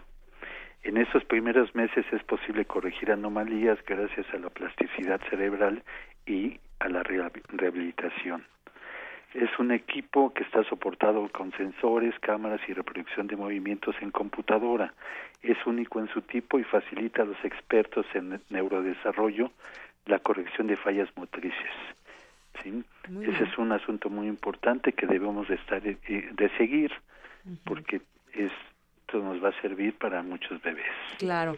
Y bueno, no dejar de recomendar a todo nuestro auditorio, pues las distintas secciones, academia, cultura, todos los eventos que tiene la UNAM y que van desde la danza, el cine, el teatro, libros, actividades literarias, radio, podcast, televisión y muchas otras cosas que podemos encontrar. Así es, la UNAM es una institución y es la única en la República que tiene al día más de 25 actividades académicas o culturales, deportivas y recreativas.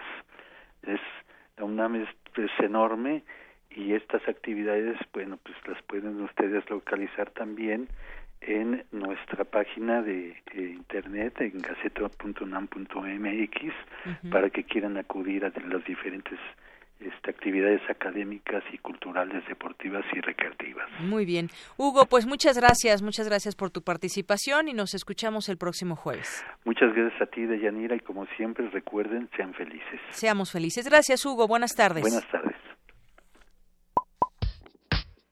Queremos conocer tu opinión. Síguenos en Twitter como arroba PrismaRU. Continuamos dos de la tarde con 27 minutos. Me da mucho gusto recibir vía telefónica en este espacio al doctor Luis Gerardo Ruiz Suárez, investigador del Centro de Ciencias de la Atmósfera. ¿Qué tal, doctor? ¿Cómo está? Muy buenas tardes. Mm, buenas tardes. Bien, mm, bien gracias. Muy bien, bueno, pues el pasado sábado, hay que decirle a nuestro auditorio, se celebró el Día Internacional de la Preservación de la Capa de Ozono, una franja de gas que protege la Tierra de los efectos nocivos de los rayos solares. Yo le preguntaría en primer lugar, para que lo entendamos todos, doctor, ¿por qué es importante preservar la capa de ozono que rodea la Tierra? ¿O qué es? Cuéntenos un poco. Ok, eh, la capa de ozono en realidad, sí, eh, eh, es es el, ozono que está distribuido en toda la altura de la atmósfera, desde el tope de nuestras cabezas hasta el tope de la atmósfera. Hay partes donde hay, hay mayor concentración que otras. ¿sí? Eh, no contemos aquí en esto el ozono, el ozono urbano, por decirlo así. Aunque también nos protegería, también nos protege de, la radiación ultravioleta. Este, el, la función es um, proteger a especies de importancia biológica, especies químicas de importancia biológica, que de otra forma la radiación, la radiación solar haría que se rompieran los enlaces químicos de esas sustancias. El más importante de todos es el, es el, ADN. Entonces, en gracias al a la capa de ozono que se fue formando conforme la atmósfera fue ganando eh, eh, en oxígeno, fue que la vida pudo salir del mar a, la tierra porque en ausencia en ausencia de la capa de ozono eh, lo que puede proteger es eh, varios metros de agua. Sí. Entonces gracias gracias a, la formación de la capa de ozono fue fue posible que la vida saliera de los océanos y, pasara a la tierra y conquistara todo el planeta ¿sí? Oiga, doctor, y yo le preguntaría, por ejemplo, ¿cómo, cómo es que contribuimos nosotros a, a preservar y a destruir la capa de ozono? Porque muchas veces eh, se ha dicho, por ejemplo, que esos sprites que se utilizan para el pelo, algunos químicos, pues pueden dañar la capa de ozono. ¿Cómo hacerle para no dañarla? Bueno, pues no utilizar estos productos, o cómo hacerle también para, o, cómo es que la estamos destruyendo. Ok, eh, bueno, primero para, para, dar una idea de lo, de lo, de lo importante y de lo delicado que es, eh, si sumáramos si sumáramos todas las moléculas de ozono que hay desde el tope de nuestras cabezas hasta el tope de la atmósfera y, y las y, y, las comprimiéramos en un en, en, con puro ozono o ese ozono puro formaríamos una capa como del espesor de un vidrio de, de una ventana de vidrio de 3 milímetros. O sea de la, de la ventana de vidrio más barata que pueden encontrar en el mercado. Sí de, de, e, ese es el espesor de la capa de ozono. O sea, es una capa muy delgada. Muy delgada, sí. en, realidad está repartida en toda la atmósfera, pero e, e, es equivalente a eso. Muy bien. Eh, eh, los compuestos de los clorofluorocarbonos y otros, otras sustancias, no nada más esas, eh, tienen, actúan de esta forma. Son, son, son sustancias que, que su enlace carbón-cloro, carbón-flúor, es, e, e, es fuerte y entonces las sustancias que, los, que, que destruyen a los compuestos orgánicos en la atmósfera baja no tienen la suficiente energía para romperlos. Por lo tanto, como no, como no se destruyen en, en, la atmósfera baja como el resto de los contaminantes que dan lugar al smog, logran migrar hacia la estratosfera. En la estratosfera, conforme van subiendo en la estratosfera, ahí sí hay suficiente radiación ultravioleta y, y, hay suficiente eh, radiación ultravioleta de la, de la energía correcta para romper esos enlaces carbón, cloro, carbón, flúor. Muy bien. Así es como entran a la, una cadena, se llama cadena de radicales libres, en las que destruyen el ozono. Hay dos maneras de destruir el ozono. Una de ellas es que una sustancia, el cloro, por ejemplo, un átomo de cloro reaccione con una molécula de ozono y la destruye. La otra es que se, que se ponga en el camino, se interponga en el camino para la regeneración del ozono. Ejemplo, otra sustancia con cloro reaccionando con un átomo de oxígeno suelto que iría a formar ozono, reacciona y entonces es, eh, hay esas dos maneras, la destrucción directa del ozono y la destrucción del precursor del ozono. Así es. Ah, menciona usted ahorita algo muy importante que tiene que ver con los rayos ultravioleta. En otros momentos, en otras épocas, no sé si por desconocimiento o qué, y me refiero a que ahora nos dicen deben de utilizar eh, para la piel una crema especial, ahorita se me fue el nombre, un... un eh, ¿Bloqueador? Un bloqueador, exactamente, porque para que nos proteja de los rayos ultravioleta. Ahora, con esta destrucción que, que digamos, hay de la capa de ozono, eh, más de manera constante, e, ¿eso hace que los rayos UV lleguen de manera más fuerte a nosotros, por ejemplo? Mm, eh, ¿Tiene alguna, tiene, tiene esta relación? Mm, bueno, mire, Sí, la, capa de ozono se ha, se, ha adelgazado, pero más que todo eso de usar cremas, cremas etcétera, es, es, sobre todo para la exposición prolongada, para evitar la, exposición prolongada a rayos ultravioleta, porque el daño que provocan los rayos ultravioleta es acumulativo. Sí. Entonces eh, hay que cuidarse porque a fin de cuentas eh, eh, eso de asolearse mucho y por no lleva nada bueno. y por toda la vida no lleva nada bueno. Muy bien. Bueno, pues ahí está. Entonces hay que preservar esta capa de ozono, eh, esto que nos explica cómo se relaciona con, con, el medio ambiente y qué tiene que ver con los rayos ultravioleta. Queremos preguntarlo porque muchas veces se habla de la capa de ozono, eh, pero no, no sabemos exactamente qué hacer. Nosotros desde nuestro ámbito, digamos, de ciudadanos de a pie, podemos eh, generar que se proteja esta capa de ozono. Mm, es difícil, en realidad, mm, mm, sí. ¿Por qué? Porque son, eh, en, realidad, en realidad son decisiones de política pública que pueden decir no se use esta sustancia. Eh, eh, mm, porque no es lo mismo, por ejemplo, decir para controlar la contaminación, para, para ayudar a reducir la, contaminación atmosférica o el cambio climático, en decir, con tu pequeña acción individual, deja, deja, deja, deja de de usar un auto, no uses el auto, si puedes comprarte un híbrido, cosas así, ¿no? Sí. Eh, eh, se trata más bien de que se regule que ciertas sustancias no se usen para ciertos procesos. Ahora bien, eso ha, permitido que haya avances, o sea, ya, ya se observan avances en la protección de la capa de ozono. Sí. Eh, conforme a, los años recientes, eh, estudios en, en, la Antártica han mostrado que dan señales parciales de que ya no está creciendo el hoyo de ozono y de que se está recuperando el hoyo de ozono. Eh, ya que es, menos, es menos grave el hoyo de ozono. Son, son señales, eh, no necesariamente todas al mismo tiempo en el mismo estudio, pero puestas juntas parecen indicar que esas medidas como por ejemplo no usar clorofluorocarbonos en los sprays reducir su uso eh, no no usarlos en, en la industria electrónica en los refrigerantes etcétera ha tenido ha tenido resultados está teniendo resultados.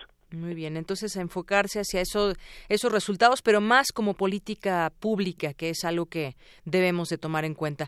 Pues doctor no sé si desea agregar algo más sobre este día que además es un día internacional la preservación de la casa de la capa de ozono. Bueno bueno le voy a pasar primero le voy a pasar a la lista de las digamos de las buenas noticias sí uno, uno es que la extensión de la capa de ozono la superficie en kilómetros cuadrados que, que, que, cubre el hoyo, perdón, que cubre el hoyo de ozono, parece que va disminuyendo. el, la profundidad del hoyo de ozono parece que va disminuyendo. Sí.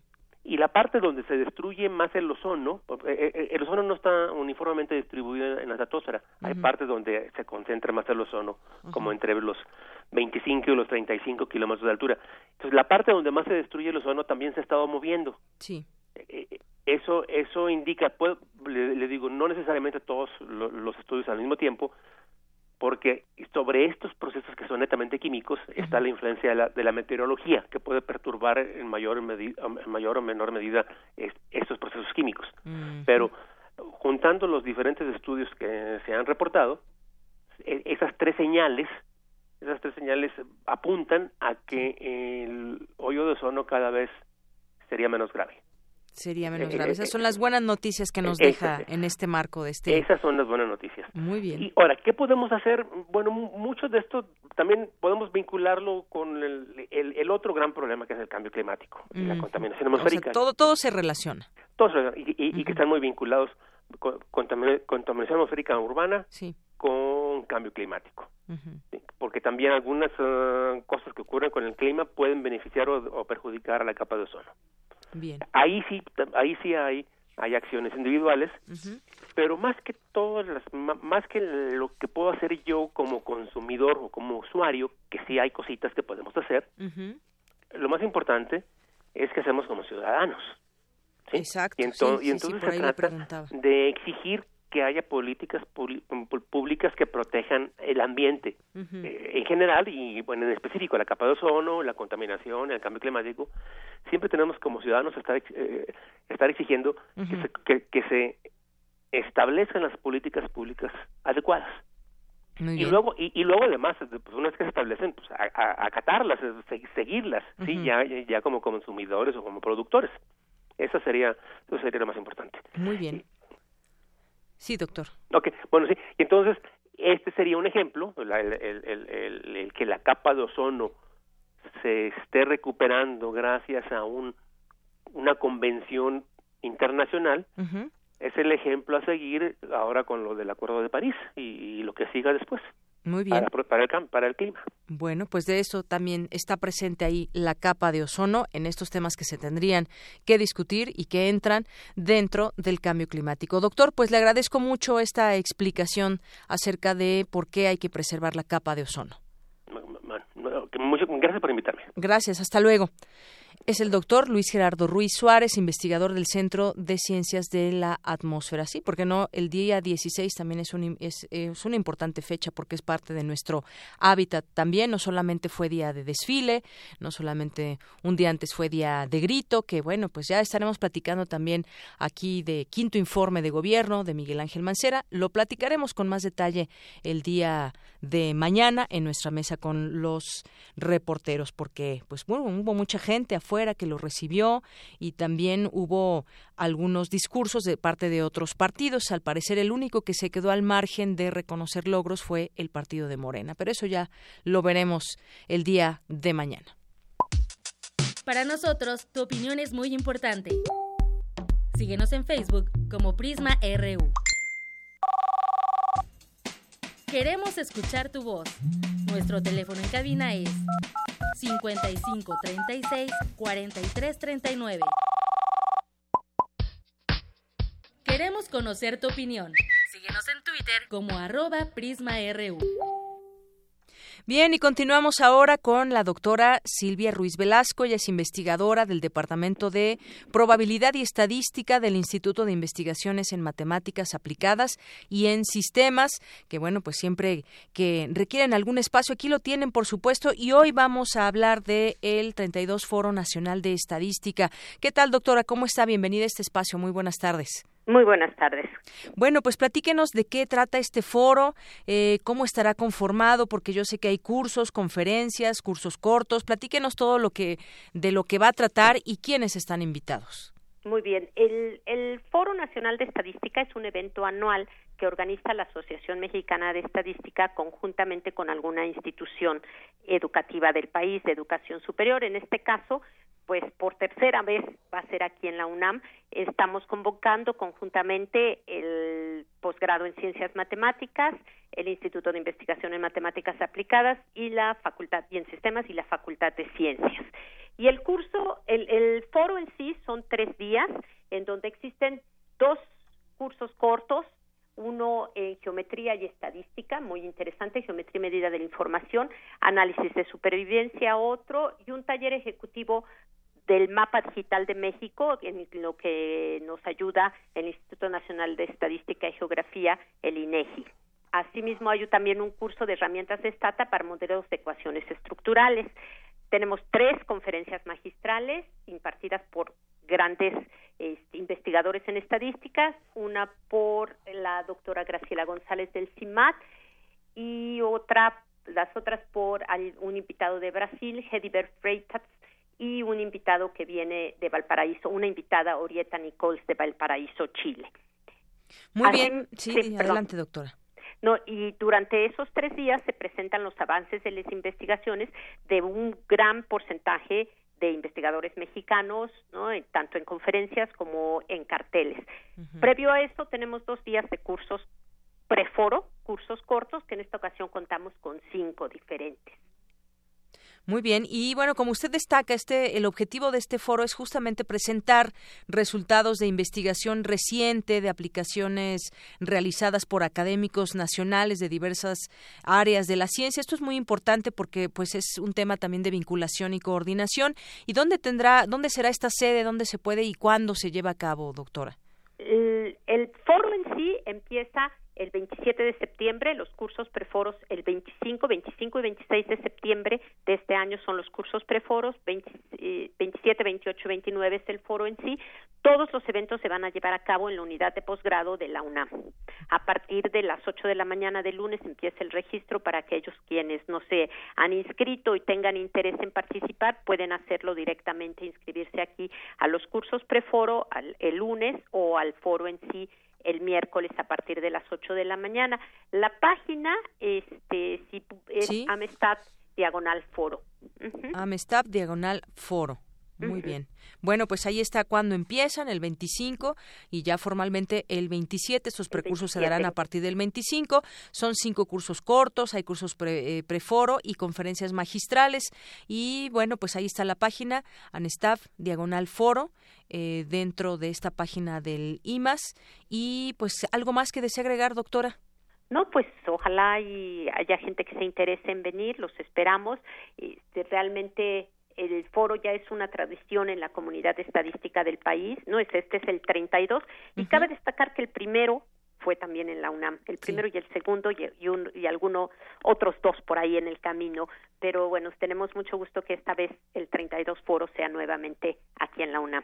Muy bien, pues va a ser aquí en la UNAM y es un gusto poderlo presentar también desde esta desde esta plataforma de Radio UNAM y ojalá que tengan mucho éxito, seguramente así será, ya están abiertas estas inscripciones para que la gente pueda pueda acercarse a todos ustedes y estaremos al tanto también del eh, del desarrollo de este foro y pues posiblemente también cuando ustedes gusten podemos abrir micrófonos para ver cómo va el foro o cómo terminó las conclusiones. Muchísimas gracias. Gracias, doctora. Gracias. Hasta, luego. Fue la doctora Silvia Cruz Velasco, investigadora del Departamento de Probabilidad y Estadística del Instituto de Investigaciones en Matemáticas Aplicadas y en Sistemas. Para nosotros, tu opinión es muy importante. Síguenos en Facebook como Prisma RU. Queremos escuchar tu voz. Nuestro teléfono en cabina es 55 36 43 39. Colaboradores RU. Arte. Arte.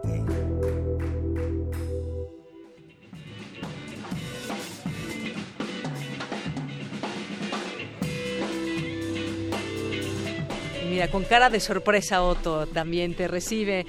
¿Qué tal? ¿Cómo estás, Montserrat Muñoz? Déjenme decirles que vamos a tener un espacio aquí para que ella nos platique sobre las actividades que son diversas ahí en la sala Julián Carrillo. Antes que otra cosa, Montserrat, bienvenida. Hola, ¿qué tal? Bienvenida también a esta sección porque vamos a hablar de las actividades de la sala Julián Carrillo, como bien lo mencionabas.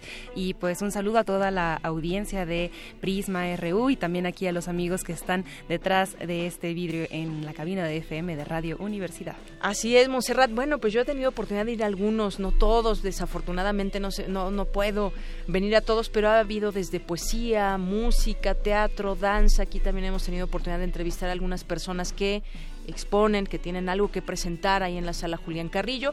Pues esta semana, ¿qué nos espera la sala?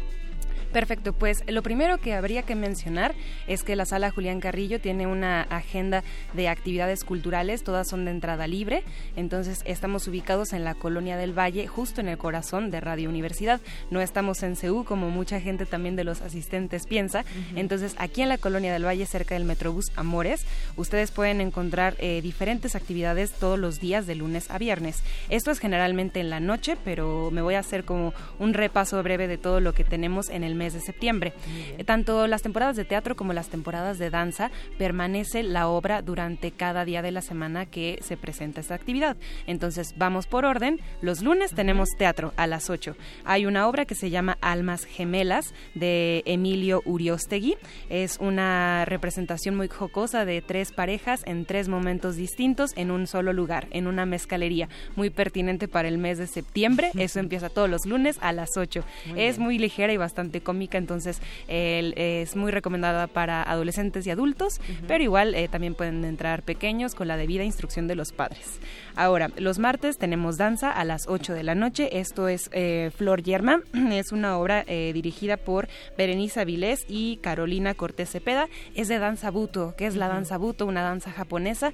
Y lo curioso de esta obra es que está dedicada a lo lorquiano femenino, o sea, las presencias femeninas en la obra de Lorca. Y que fíjate que aquí ya las tuvimos en entrevista y quien más que ellas mismas nos platicaran cómo, cómo está esta, esta obra justamente eh, tienen una puesta en escena que combina música, la interpretación de un violonchelo, dos bailarinas en escena, dos sillas y bueno, todo el concepto está ahí desarrollado para que ustedes vengan y puedan enfrentarse también a estas técnicas dancísticas bastante meritorias.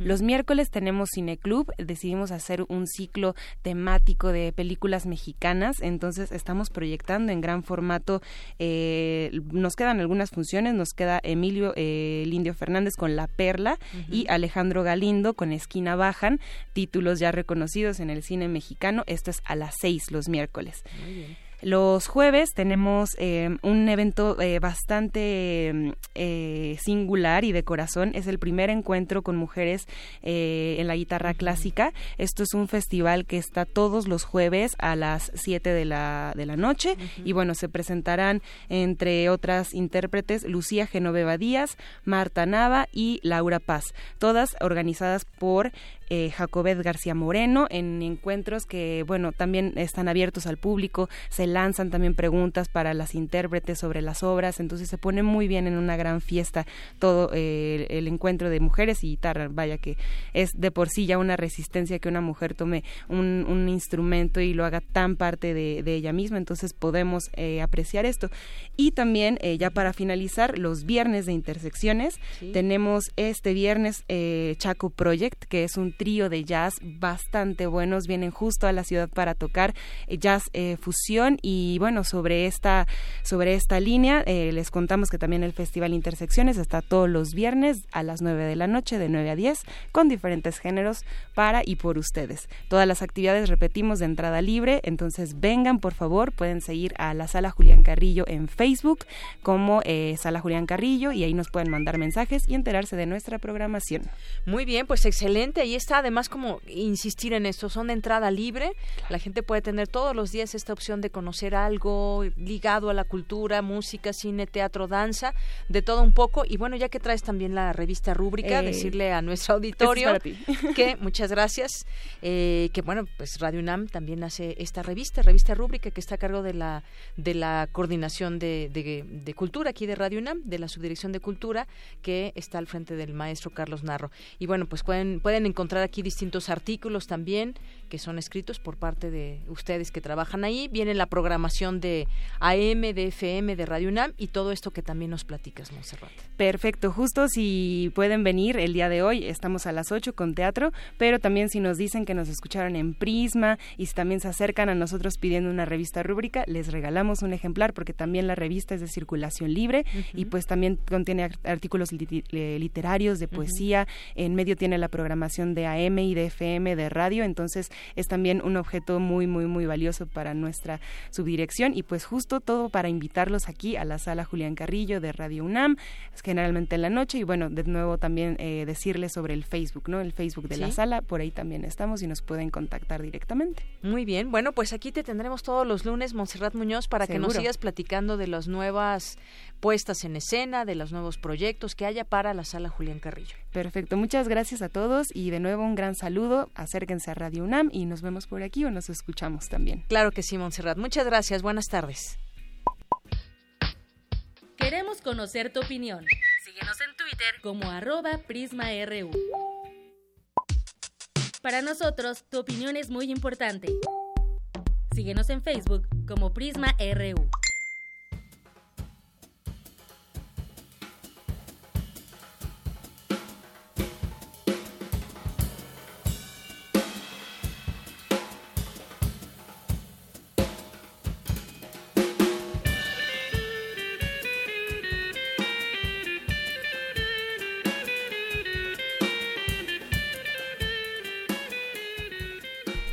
Bien, y eso que estamos escuchando es de Chaco Project, que justamente nos decía Montserrat, estarán el próximo viernes ahí en la sala Julián Carrillo. Esta canción se llama La Ceiba para que los vayan conociendo y pues ya se compenetren con su música el próximo viernes ahí en la sala Julián Carrillo.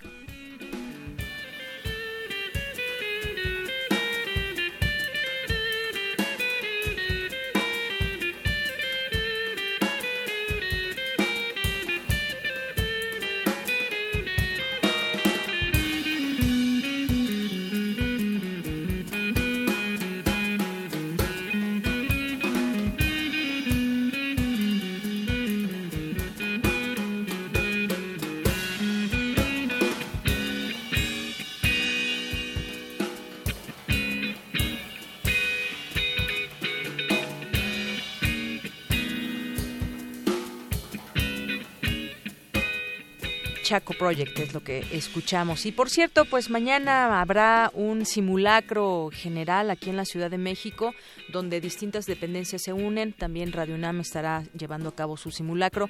Esto para ubicar también que sirva a todas las personas en sus centros de trabajo, en su casa, donde se encuentren en ese momento, qué hacer en caso de sismo y sobre todo ubicar el lugar, el lugar más seguro en donde pueden estar durante un temblor y bueno, pues se activará este martes desde a las 11 de la mañana sonará esta alerta sísmica. Desde los altavoces normales va a ser como si, como si fuera real que viene un, un sismo y entonces nada más no se asuste, recuerde que es un simulacro a las 11 de la mañana.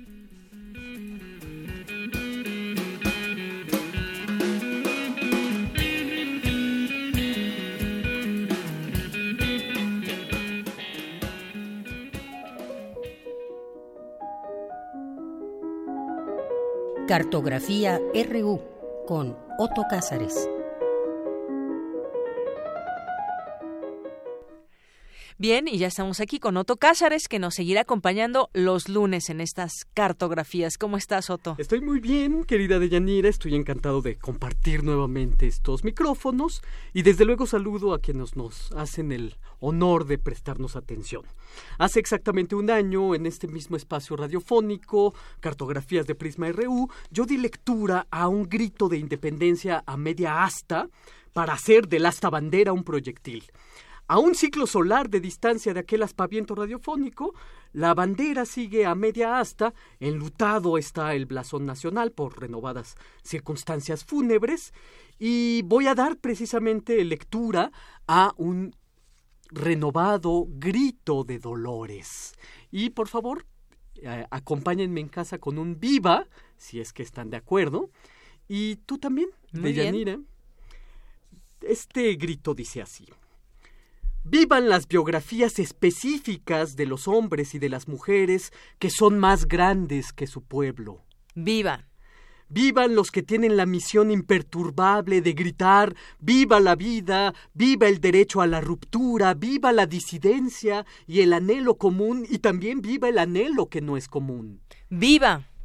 Vivan los que a ninguna observación del mundo dejan sin una reflexión, porque saben que la simple observación sin reflexión resulta mezquina, pobre, y la reflexión sin la observación resulta una impostura. Viva. Viva el feminismo y viva su teoría y práctica desestabilizadoras. Vivan. Vivan los que se preguntan todo el tiempo qué queremos y a dónde queremos llegar. Vivan. Vivan los que nos enseñan a pensar en lo que nos duele, no para darle un sentido, sino para nombrar al mal. Nombrar el mal es ya una forma de la conjura. Vivan. Vivan los que educan su alma con amistad. Vivan. Vivan los que encuentran un paraíso en cada cosa que aman. Vivan. Vivan los que tienen ideas que solo puedan desarrollarse en compañía. Vivan. Vivan los que intuyen que, que toda forma de amar es un acto de libertad. Vivan. Vivan los que saben que la familia es una unidad de creación, no de procreación. Vivan. Vivan los que saben que la experiencia del cara a cara con el otro, fuera de un sistema de representaciones, es la experiencia del despertar. Vivan. Viva la dignidad humana y viva la búsqueda de esa dignidad. Viva. Vivan las bibliotecas. Vivan.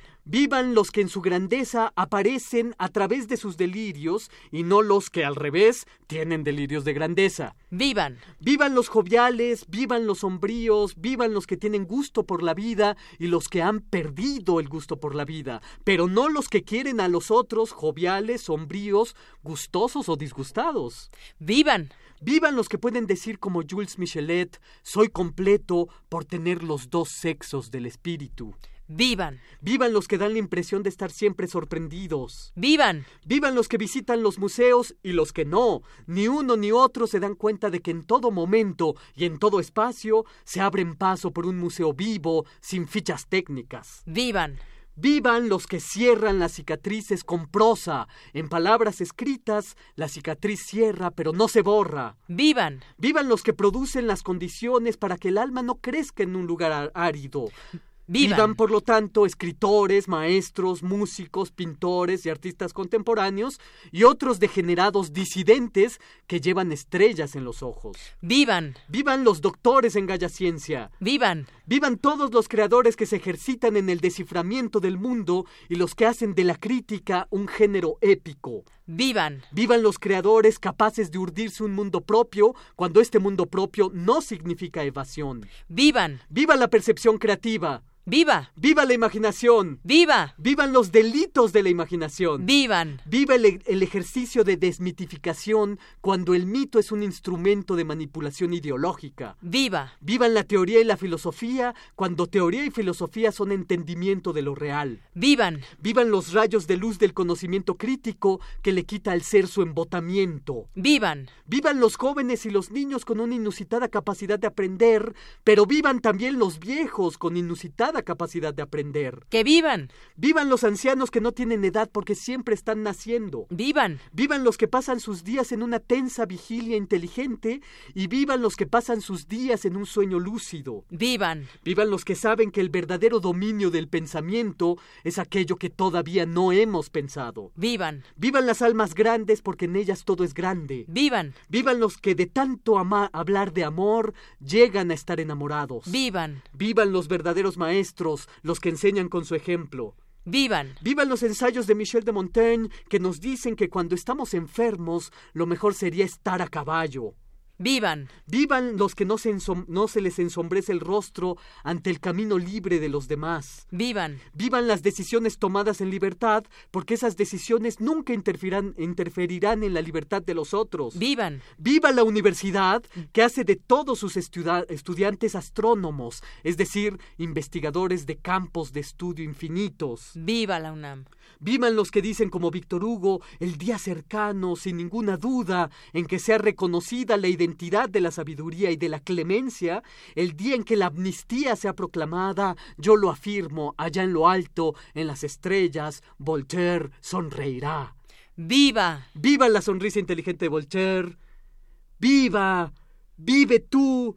que me has escuchado y vive tú que nunca me escucharás, vive y vive y que nunca tu, tu crepúsculo sea infligido. Muy bien, Otto. Que viva todo eso y vivan muchas cosas más. Muchas viva gracias. Radio UNAM, desde Viva luego. Radio UNAM. Por supuesto que sí. Muchas gracias, Otto. Hasta el próximo lunes, querida Deyanira. Soy Deyanira Morán y en nombre de todo este gran equipo nos despedimos. Buena tarde y buen provecho.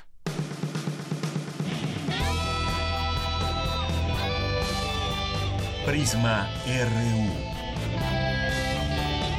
Relatamos al mundo.